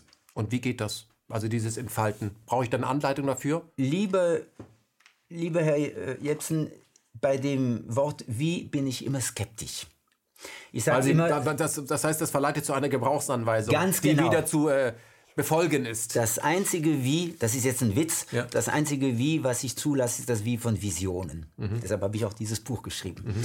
Äh, also Vorsicht bei dem Wie, es verleitet zu einer äh, Unterwerfung, Selbstunterwerfung, damit wir dann meinen, es gäbe eine Technik, um etwas zu erlangen. Die gibt es aber nicht. Deshalb, wir können jederzeit ausbrechen, wenn wir nur sagen, es reicht, ich möchte diese Lüge nicht fortführen. Hm. Und, und ich möchte diese Lüge nicht auf meinen geliebten Nachwuchs weitergeben. Was ist Ihrer Meinung nach, wenn wir lernen, im positiven Sinne, ähm, also eine Erfahrung machen, was ist da Ihrer Meinung nach ähm, wichtiger, das Ergebnis oder der Weg dorthin? Der, das Ergebnis auf keinen Fall. Äh, der Weg ja. Äh, aber auch da, ich bitte sehr um Entschuldigung, in Deutschland muss ich mich bei dem Wort Weg in Acht nehmen, denn wir neigen dazu, aus Wegen Autobahnen zu machen. Mhm. Also der Prozess lieber als der Weg. Denn Prozess hat ja was Prozesshaftes. Also Wir sind flexibel. Vorgang. Wir bleiben ja. als 3D-Modell mindestens flexibel und in so der Zeit noch eine vierte Dimension dazu. So ist das. Ähm, da gibt es in Bezug auf Weg diesen wunderschönen Spruch von Antonio Machado. Äh, wandere, es gibt keinen Weg, du machst den Weg, indem du ihn gehst. Das stimmt. Ähm, lassen Sie uns über äh, Fehler sprechen, Fehler und Schule. Wir stigmatisieren ja den Fehler. Der Fehler hat gefälligst äh, vermieden zu werden. Ich habe äh, ein Zitat gefunden bei dem Buch, wer nicht bereit ist, einen Fehler zu machen, wird nie etwas Neues erfahren. Können Sie das mal erklären? Man versucht ja in der Schule als guter Schüler keinen Fehler zu machen. Weil da haben wir einen Fehler gemacht, der wird ja mir angekreuzt, wird der korrigiert. Hast es immer noch nicht drauf, dass du hier Fehler machst. Ist Ihrer Meinung nach der Fehler elementar wichtig? Soll, brauchen wir eine andere Fehlerkultur, wie wir mit Fehlern umgehen? Äh, da muss ich wieder meine philosophische Pingeligkeit in die Arena werfen. Äh, ich unterscheide zwischen dem Fehler und dem Irren, dem Sich-Irren. Und Sich-Irren ist die Grundlage des sich Entfaltens, des Gedeihens, des Entdeckens, also des Versuchens. Der Fehler ist für mich immer ein Symbol der Moral, und zwar der Herrschaftsmoral, die dir und mir darstellt, was ist alles falsch. Der Fehler ist also, beruht also auf dieser Schwarz-Weiß plus minus Gut-Schlecht-Mentalität. Also das Dogma, so hat es zu sein, und genau. wenn du dieses Ergebnis nicht lieferst, dann ist das ein Fehler und der wird auch geahndet. Dann fehlt etwas. Ja. ja? Äh, und äh, das wird entsprechend, wie Sie gerade sagen, geahndet. Mhm. Bei den sich irren kann nichts geahndet werden. Jetzt möchte ich das nicht überreizen. Ich bin schon sehr dankbar, dass der Lokfahrer heute äh, auf dem Weg nach Berlin äh, keinen Fehler begangen hat oder die Transportleitung und die Weichen richtig gestellt hat und kein Signal überfahren wurde. Das heißt also, das, wovon ich rede, wenn ich von sich irren spreche, ist kein Freibrief. Ich will damit nicht sagen, alles ist beliebig und man kann alles Mögliche ausprobieren. Herr Stern, wir sprechen sehr oft, wenn wir über Dinge sprechen, also in diesem Gespräch über Sprache. Also ja ich, ich, bin ja auch ein Wortfetischist und ich glaube, da bin ich bei Herrn Mausfeld, der Mensch neigt ja zu einem gewissen Wortaberglauben, aber die Worte, wie wir sie benutzen, wurden ja von anderen definiert, geframed, das merken wir gar nicht. Brauchen wir für eine neue Gesellschaft, eine neue Schule, eine neue Bildung vielleicht nicht auch eine neue, unbelastete Sprache? Nein, wir brauchen keine neue Sprache. Es genügt, wenn wir uns dessen bewusst sind, was Sprache bedeutet und dass es in dieser unserer deutschen Sprache äh, genügend Möglichkeiten gibt, um diesen Prozess äh, des sich selbst Entfaltens tatsächlich mitzutragen. Mhm. Ich möchte darauf hinweisen, ich habe es jetzt nicht gezählt, aber ich glaube, ich habe, währenddem wir jetzt miteinander gesprochen haben, kein einziges Mal einen dänglichen Begriff gebraucht, nach meiner Kenntnis. Mhm. Ich, das heißt, ich glaube, und da bin ich nun ein Fetischist, äh, ich glaube, dass unsere deutsche Sprache sehr wohl in der Lage ist, genau diese, diese Lebendigkeit zum Ausdruck zu bringen. Und da brauchen wir keine neue Sprache, weil eine neue Sprache in der Gefahr stünde, dann eine neue Ideologie darzustellen und eine neue Moral. Ich meine nicht mit neuer Sprache, dass wir neue Worte benutzen, aber dass wir erkennen können, dass die Worte, wie wir sie benutzen, ähm, da gibt es schon eine vorangenommene Zuschreibung, auch beim Gegenüber. Und durch, das, durch den Subtext eines anderen Wortes, wie zum Beispiel Fehlern, Irren, merken wir erst die Lücke. Ja. Das ist wie ein Systemwechsel. Ja. Also von, von der Fernsehzeitalter ins Internetzeitalter. Dazwischen merken wir, oh, erst durch das Internet haben wir gemerkt, dass das Fernsehzeitalter vorbei ist. Vorher wussten wir gar nicht, dass wir uns in dem Fernsehzeitalter befinden. Das ist ja. das, was ich sagen möchte, weil ich das oft bei Wörtern äh, feststelle, wie wir sie benutzen und welche, welche, welche, welche Kontonierung sie mit drin haben, die wir einfach akzeptieren, ohne das zu merken. Da ist ja. praktisch, da ist, äh, Ein Beispiel dafür liefere ich Ihnen die ganze Zeit schon, indem ich den Begriff das Kind ablehne. Das ist nicht etwa aus Bosheit und auch nicht aus Spitzfindigkeit, sondern weil das ein belasteter Begriff ist. Und ich sage, wenn es in einem Gerichtsverfahren äh, darum geht, den jungen Menschen in den Mittelpunkt zu rücken, so hat das eine andere Bedeutung, als wenn wir von Kindern reden. Denn auch Richterinnen und Richter, egal ob jetzt in Amtsgerichten oder in Oberlandesgerichten oder wo auch immer, sind Menschen mit einer ganz speziellen meist erfolgreichen schulischen äh, Vergangenheit, also Belastung. Und äh, für die ist es äh, automatisch so, dass wenn das Wort Kind erscheint, es in ihnen dann tickt. Das ist ein Mensch, der erzogen werden muss und bei der Erziehung hat der Staat mitzuwirken.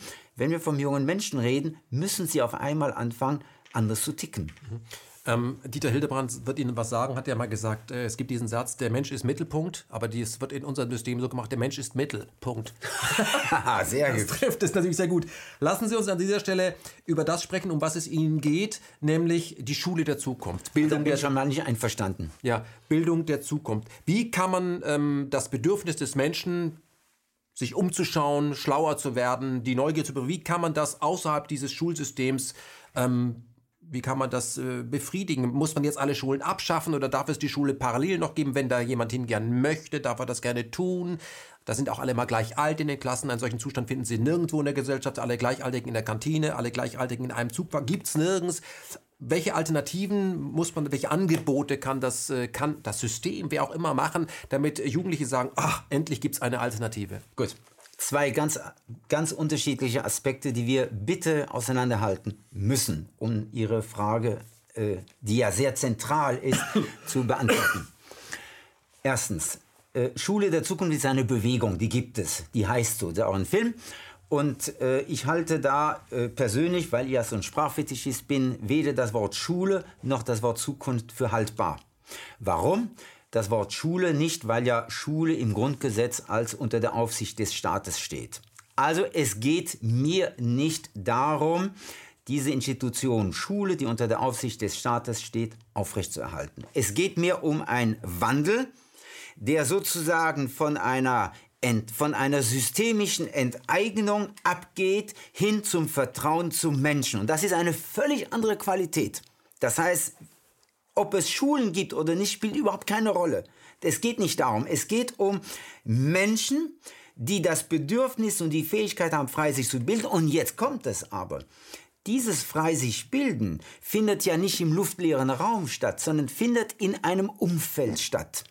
Und dieses Umfeld hat na, selbstverständlich dem Menschen etwas zur Verfügung zu stellen. Ich sage lieber zur Verfügung stellen als bieten, weil Angebote, also bieten, sind gefährlich. Sie können manipulativ werden. Mhm. Also es gibt eine, ich sage immer, eine heilige Pflicht der öffentlichen Hand, den Menschen das zu bieten, was sie brauchen.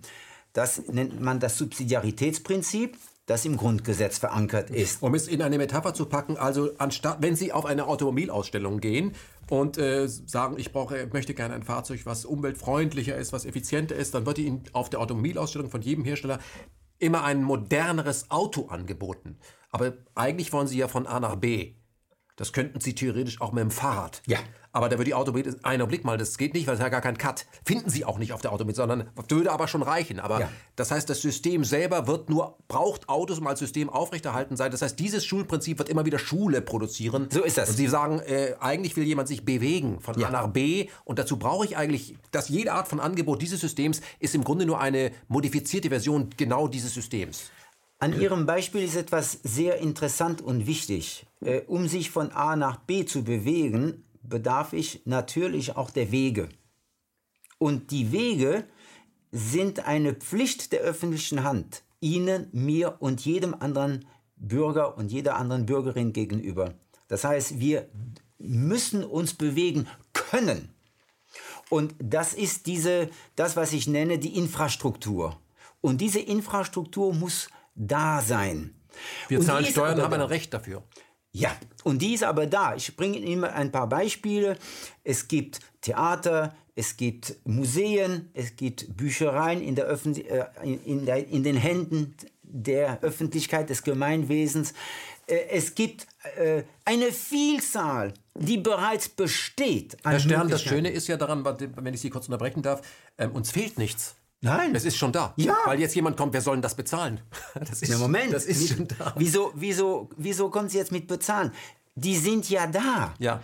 Äh, wir müssen da gar nicht mehr bezahlen, sondern im Gegenteil, wir können uns, um nochmals auf die Zahl zurückzukommen, die 130 Milliarden, die ich vorhin erwähnte noch, äh, die können wir uns im wörtlichen Sinne schenken. Wir können dieses Geld endlich dafür ausgeben, das zu tun, was uns wesentlich ist. Natürlich im Sinne des Freisichbildens. Ich habe übrigens etwas vergessen zu sagen, was ich noch nachträglich noch hervorheben möchte. Da das schulische System offensichtlich scheitert und die Regierenden das gemerkt haben, haben die beschlossen jetzt vor kurzem, dass wir noch 30 Milliarden noch draufsatteln müssen. Die Bundesregierung hat noch 30 Milliarden mehr für Schule jetzt äh, vor auszugeben, um die Schule zu modernisieren. Die muss Das- digitalisiert werden. ja, sie, und mehr Lehrer müssen eingestellt werden. Das heißt, wir erkennen ein Problem, ein Symptom, aber statt dass wir die Ursache der Symptome erkennen, tun wir noch eins drauf. Also es ist schon richtig, dass wenn ein Lehrer ähm, äh, 35 Schüler beschulen soll, dass das gar nicht zu machen Nein. ist. Ja? Vor allem, wenn die gar keinen Bock drauf Eben. haben, dorthin zu gehen. Und er auch nicht. Aber wenn wir ein, ein, ein, wenn sich 35 Schüler unterschiedlichen Alters zu einem Vortrag einfinden würden, zwar freiwillig, dann brauchen die, dann ist es auch für diesen einen Lehrer einfacher, äh, den Unterrichtsstoff zu präsentieren, weil alle ja Bock drauf haben. Ja, äh, ich, ich bitte um Entschuldigung, aber dann sind es keine 35 Schüler, sondern dann sind es 35 Menschen, die aus Interesse irgendwo hingehen. Das ist der große Unterschied. Äh, aber das ist jetzt etwas sehr bösartig von mir. Also ich will damit sagen, Sie sind ja nicht mehr abhängig von der Schule. Und dann kommt das mal auf Ihre Frage von vorhin. Dann wird es auch Einrichtungen geben, nicht Institutionen, aber Einrichtungen, in denen Menschen sich für etwas interessieren können, Menschen unterschiedlichen Alters, unterschiedliche Herkunft, unterschiedlichen äh, Interesse, was weiß ich, zusammenkommen, weil sie da etwas Gemeinsames erfahren möchten oder für sich etwas erfahren möchten. Diese Einrichtungen sind ja denkbar. Ich glaube ehrlich gesagt nicht, dass unsere heutigen Schulgebäude dafür geeignet sind, weil sie nicht mal, äh, also wenn sie für Tiere als Tierkäfige äh, äh, gebraucht werden müssen, würde der Tierschutzbund sofort rufen, hallo mal, diese Käfighaltung ist unhaltbar. Es geht ja schon damit los, ich meine, wenn man etwas bei Kindern beobachten kann, dazu muss man kein Experte sein, dass wenn sie auf die Welt kommen, und so bleibt das sehr, sehr viele Jahre, dass sie äh, nicht irgendwo sitzen bleiben wollen, sie müssen sich bewegen. Und in der Schule ist das Erste, du bewegst dich nicht. Ja. Das ist eine nicht artgerechte Haltung. Ja. Das kann ja nicht funktionieren. Nein. So, und es gibt Menschen, die müssen sich bewegen, um zu lernen. Ja. Ja, und wenn sie sich nicht bewegen können, dann lernen die immer auch nichts. Aber das wird ja nicht akzeptiert, sondern der muss eben diszipliniert werden. Ich möchte, weil wir von Bewegen sprechen, äh, Benjamin Franklin zitieren. Der hat ja mal gesagt, äh, es gibt drei Arten von Menschen, vielleicht können Sie es bestätigen. Solche, die unbeweglich sind, solche, die beweglich sind und solche, die sich bewegen. Schön. Und die, die sich bewegen, bewegen auch andere. Ja, wir alle können anstecken, können, dass wir uns bewegen. Aber lassen Sie uns praktisch werden. Okay, ab morgen ist es so, dass man nicht mehr die Schule, die einem zugewiesen wird, im Stadtteil, dass man die besuchen muss. Man möchte sich aber gerne, man ist neugierig. Wie wollen Sie das denn gestalten? Der Fünfjährige geht morgens auf dem Haus mit so einem Schein und, und besucht eine Bücherei und wer passt auf den dann auf und geht er da auch hin? Wie wollen Sie das machen? Ehrlich gesagt, äh, ich werde Ihnen darauf keine Antwort geben, weil ich keine Antwort habe und ich möchte auch keine Antwort haben. Denn jede Antwort, die ich darauf geben könnte, wäre sozusagen in meinem Gehirn belastet mit meiner eigenen Vergangenheit oder mit meiner kulturellen Vergangenheit. Es gibt darauf keine Antwort. Wir brauchen auch keine. Was wir brauchen, ist eine andere Gestaltung des Lebens insgesamt. Und da passt natürlich äh, der Respekt vor dem Nachwuchs selbstverständlich hinein. Wir haben dann einfach äh, andere Imperative, andere Vorzeichen für unsere Lebensgestaltung. Sie meinen also, wenn wir genügend moderne, frische Angebote machen, wird sich der Interessierte da schon einfinden? Nee, Angebote brauchen wir nicht. Es genügt ja, wenn wir auf die Nachfrage des jungen Menschen reagieren. Mhm. Wir brauchen kein Angebot. Ich habe immer Angst bei dem Wort Angebot, dass es um das Manipulative geht. Mhm. Ich weiß besser, was du brauchst und dann mache ich ein Angebot. Nein, lass uns doch mal gucken. Der Mensch artikuliert doch seine Interessen. Und das Interessante ist, wenn der Mensch das Recht hat, seine Interessen zu bekunden, hat er eine Palette, eine Weite, äh, die er da äh, zur Entfaltung bringen möchte, wo wir nur staunen können. Ich, ich verstehe das. Man ist, sehr, wenn man ist, sehr, man ist, ist dann sehr flexibel ja. natürlich so und das macht die Sache ja auch spannend, weil wir werden das alle kennen. Also wenn jetzt sehr junge Menschen in ein Altersheim äh, gehen, äh, lernen alle was voneinander. Ja also die älteren Menschen lernen auch was von den Jungen. Ob sie lernen, weiß ich nicht, aber sie haben was voneinander. Sie, ja, sie haben was voneinander, aber die können ihnen vielleicht das neue iPhone einrichten. Sie weiß wissen, was ich meine. Vieles. Aber wie sieht denn, wie sieht denn, äh, wie sieht denn, oder beschäftigen sich mit dem Alter oder mit der Jugend oder lernen eine neue Sprache, weil die ganz anders sprechen, die Jugendlichen. Aber wie würde denn so ein, also eine Gruppe dann aussehen? Ist sie noch homogen, die sich da trifft, weil da ein Angebot oder weil da jemand ist, der sagt, ich ich mache heute mal eine Waldexkursion, wer möchte da mitgehen, finden sich genügend Leute. Wie sieht das dann aus? Sind das dann nur Mädchen zwischen 17 und 21 oder wie ist es? Wir sollten, glaube ich, zwei Aspekte unterscheiden. Ich, nicht trennen, nicht spalten, aber unterscheiden. Der eine Aspekt ist der von mir sogenannte soziale Aspekt, wo Menschen sich treffen, weil sie aus sozialen Gründen miteinander gerne zusammen sein möchten. Der andere Aspekt ist der, sage ich mal, wissende Aspekt, weil Menschen Interessen haben. Wenn sich Menschen für etwas interessieren, spielt der Hintergrund, der, das Motiv, der, äh, das Alter, die Qualitäten, wie auch immer, überhaupt keine Rolle. Also wer sich, weil Sie vorhin Shakespeare nannten, wer sich für Shakespeare interessiert, wird dann zu einer Shakespeare-Veranstaltung gehen. Übrigens interessant ich habe überhaupt kein Problem mit Autoritäten. Ich habe Probleme mit Autoritären, aber nicht mit Autoritäten. Ich bin ja dankbar, wenn eine Shakespeare-Autorität, ich bleibe bei dem Beispiel, ja, mhm. wenn eine Shakespeare-Autorität in einer tollen Vorlesung mir etwas darstellen kann, was ich so nicht entdeckt hätte. Da bin ich höchst dankbar für diese Autorität. Nur sage ich, wir sind, jeder Mensch ist eine Autorität für sich. Und das möchte ich gerne unterstrichen haben und unterstützt Ein wissen. gegenseitiger Respekt. Ja, gut. Also gibt es da an manchen Orten äh, Menschen, die etwas vorschlagen oder aber Menschen, die etwas nachfragen, die, wo ich sage, ich würde gerne mit Ihnen, Herr Jepsen, eine Rakete bauen, weil ich das Gefühl habe, wir zwei, wir können gut miteinander und äh, ich glaube, Sie könnten mir mit mir zusammen das und diese oder was weiß ich, vielleicht möchten Sie mit mir über über Dvorak nachdenken oder über Mozart oder über Beethoven, weil wir in Beethoven ja sind. Oder ich möchte mit Ihnen, ich weiß nicht was entdecken. Und ich frage Sie, könnten wir zusammen etwas entdecken? Oder ich weiß nicht was so. Das heißt also, diese Ebene ergibt sich dann erst, wenn die Infrastruktur vorhanden ist. Und die Infrastruktur, das ist für mich wie die Schiene. Ich bin auch nicht gezwungen, eine Eisenbahn, eine Straßenbahn zu nutzen, nur weil es die Schienen gibt. Aber es gibt die Straßenbahn oder die Bahn überhaupt erst seitdem es die Schienen gibt. Das heißt, die Schiene muss es geben. Und die Schiene, das ist die Aufgabe der öffentlichen Hand. Dafür ist sie da, um das zur Verfügung zu stellen. Gut, aber jetzt könnte man sagen, ja, und wenn die öffentliche Hand äh, nicht möchte, dass sie eine Straßenbahn haben, baut sie einfach keine Schiene.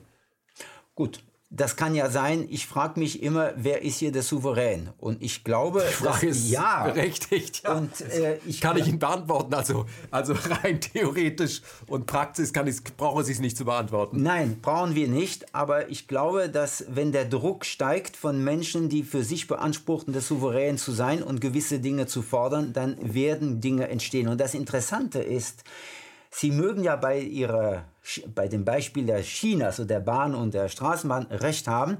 Wenn die öffentliche Hand das nicht will, dann wird es nicht entstehen. Aber beim Freisichtbilden kann die öffentliche Hand gar nichts verhindern. Das heißt, da ist wirklich eine, eine Grenze der Macht des Systems, die wir einfach brechen können. Diese Macht. Solange es eine natürliche Neugier gibt, ja. äh, werden diese neugierigen Personen sich an, zu dem, wofür sie sich interessieren, zusammentreffen und werden sich damit beschäftigen. Es ist uns völlig wurscht, was ja. die öffentlich, was, was äh, die Herrschaft dazu meint. Ja, ja.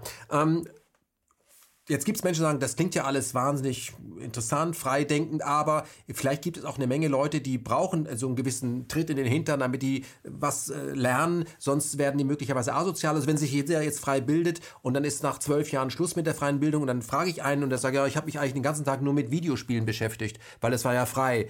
Ähm, lesen, schreiben kann ich nicht. Glauben Sie, dass so etwas passieren kann? Nein, absolut nicht. Äh, interessant ist, äh, dass beispielsweise Peter Gray, der amerikanische Psychologe, der sich mit dieser Frage äh, beispielsweise des Spielens beschäftigt hat, darauf hinweist, dass dieser Medienkonsum eine Antwort ist auf die öde Langeweile des Schulsystems. Das heißt, Flucht. Bitte? Flucht. Flucht. Und Menschen, die respektiert werden in ihrem Bedürfnis nach sozialen Beziehungen, nach Entdeckung und so weiter, die haben gar nicht diese, diese süchtige Medienverhalten, auf das immer wieder hingewiesen wird. Das stimmt einfach nicht. Und ich kann nur wiederholen, eine Lüge wird nicht wahre, indem sie ständig wiederholt wird. Herr Stern, aber dass ich dir jetzt gesagt habe, es hat vielleicht auch damit zu tun, dass wir gelernt haben, akzeptiert haben, wiederholen, nämlich, dass dem Menschen letztendlich äh, etwas an die Hand gegeben werden muss, äh, weil, weil das sagt das über unser Menschenbild. Wir vertrauen dem Menschen doch nicht. Deswegen ja. haben wir die Schulpflicht für sein Bestes. Ja. Warum, warum ist es so schwer, dass wir, dass wir, dass wir glauben, der, warum sollte der Mensch sich ins negativ entwickeln? Vielleicht ist er am Ende viel schlauer und viel besser aufgestellt als mit dem Schul. Warum denken wir, na, da gibt's aber, ich weiß, was du meinst, wir beide, ja, aber der Rest eben nicht. Warum ist das so? Äh, es gibt da viele Antworten und ich werde Ihnen überhaupt keine geben, weil es völlig, für mich völlig irrelevant ist. Ich frage mich nicht. Aber woher kommt Ihr Urvertrauen? Moment mal, das Urvertrauen ist die Grundlage menschlichen Daseins, menschliche Sozialität und menschliche Selbstentfaltung. Das heißt, der Mensch kommt ohne Angst auf die Welt kommt ohne Angst auf. Ja, natürlich, selbstverständlich. Der Mensch kommt ohne Angst auf die Welt und wenn er nicht traumatisiert wird, bleibt er auch in diesem Zustand. Das heißt nicht, dass er nicht Momente der Ängste erfährt. Die sind ja klar, die gehören ja dazu. Also wenn wir einen kleinen, einen jungen Menschen sehen, wie oft er hinfällt und wieder aufsteht und so weiter, das ist aber kein Trauma, das gehört mit dazu. Das mag zwar wehtun in der Situation und es mündet vielleicht in Tränen, aber das sind keine Tränen der Angst und keine Tränen der Verzweiflung, sondern das sind Tränen, die bald vergessen sind, sobald der junge Mensch wieder in den Arm genommen wird und dann wieder das Bedürfnis hat, ich bewege mich wieder auf allen Vieren oder auf allen Zweien. Der immer. Mensch wird auch überhaupt nicht aufgefordert, hallo, du bist jetzt ein halbes Jahr alt, jetzt wird es aber langsam mal Zeit, dass du mit Gehen anfängst. Ja. Ich mache jetzt dir mal vor. Ja. Also und so, ich zeige jetzt mal, wie man richtig geht und auch zwar so ohne hinfallen, jetzt mach mal nach und ja. dann wirkt das auf dieses kleine Kind und dann, wenn es aber zweimal hingefallen ist, sage ich, Entschuldigung, so läuft es gar nicht. Ja. Ich habe doch gesagt, ja, ich habe doch gesagt, wie man läuft. Ja. Warum ist das so, dass der Mensch Mensch an die Schule immer noch glaubt oder viele, während sie doch die grundlegenden Dinge im Leben gar nicht beigebracht bekommen, sondern sich selber beibringen. Niemand bringt doch seinem Kind Sprechen bei. Das Kind bringt sich doch selber Sprechen bei. Sogar Chinesisch. Ja, äh, ich glaube, äh, erstens gibt es einen, äh, einen Verdrängungsprozess. Äh, Menschen möchten nicht an ihre eigene schulische Vergangenheit erinnert werden. Und dann verdrängen sie das. Und dann die einzige Art, das zu verdrängen, ist es schön zu reden. Und zu sagen, es hat mir nicht geschadet, da musst du durch und du wirst sehen und dies und jenes. So. Es gibt aber objektive Gründe, die dafür plädieren, dass das eben nicht zum Erfolg führt. Das heißt, das, was heutige äh, Mütter und Väter, die sozusagen äh, 30, 40 sind und die äh, verstanden haben, äh, die, die nicht verstanden haben, was mit ihnen geschehen ist, sondern sich damit abgefunden haben und das weitergeben, die könnten ja eigentlich wissen, dass die Zukunft nicht mehr das sein kann, was sie mal war.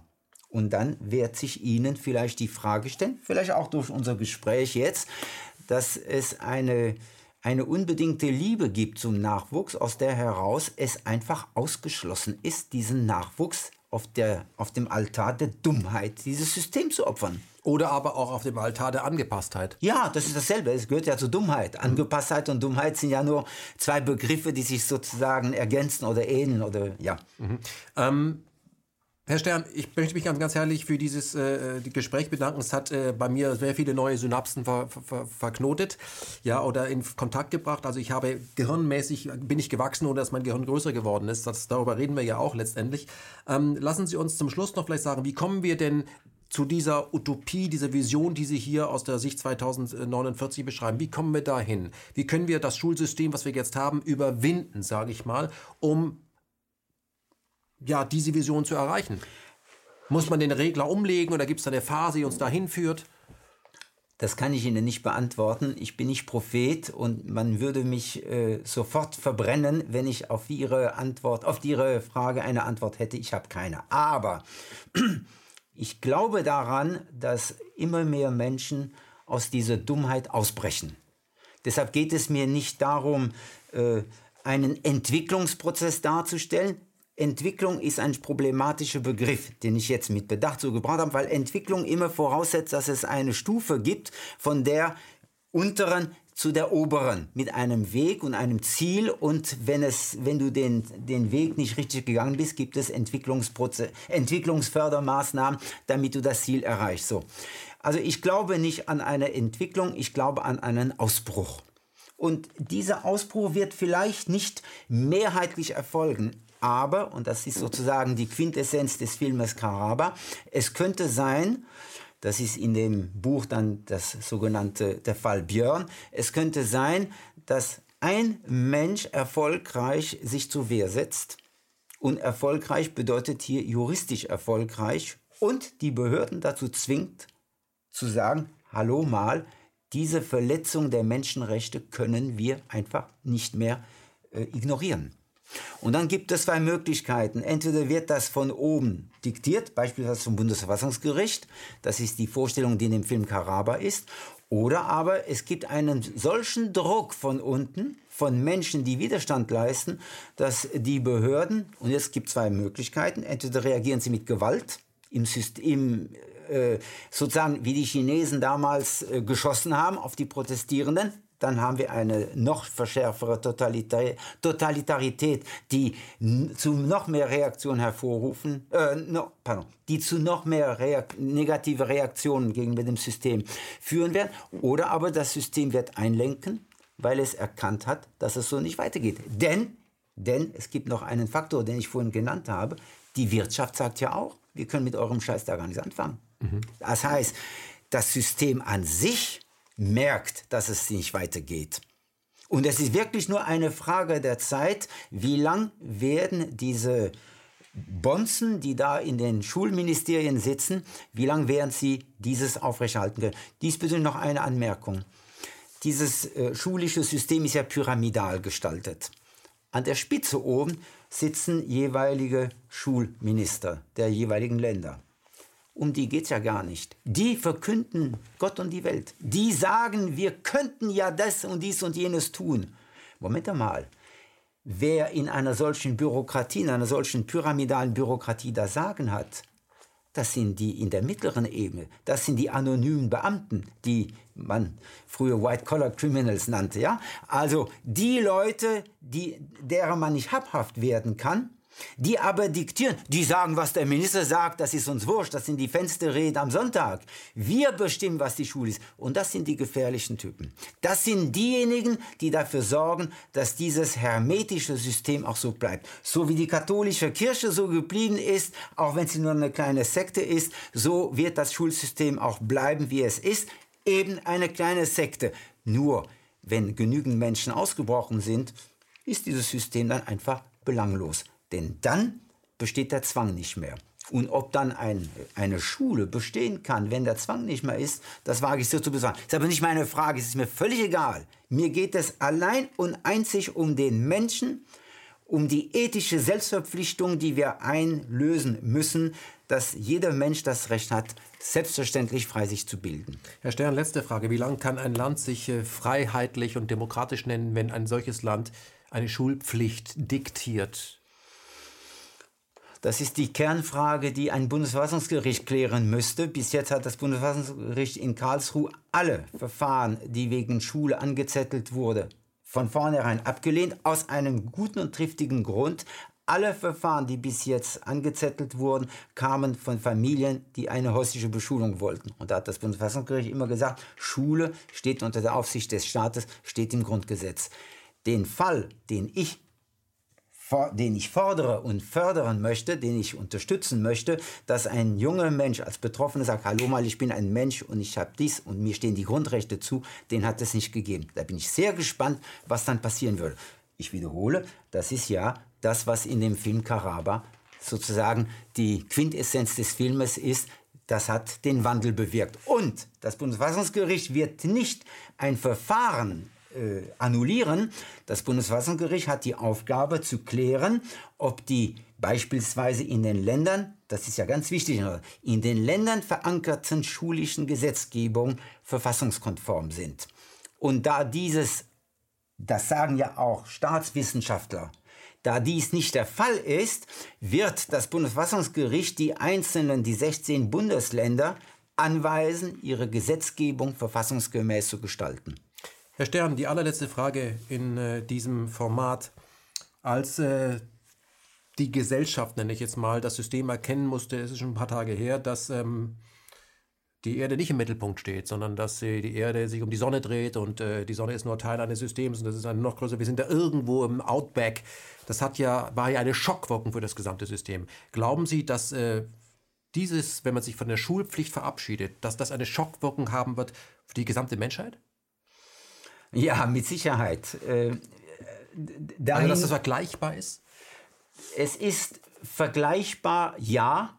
Äh, die, der, der Ausbruch aus einer falschen Ideologie, also in Ihrem Beispiel aus äh, der Vorstellung, dass die Erde im Mittelpunkt steht, äh, die, dieser Ausbruch war ganz wesentlich und das, worum es mir geht, auch.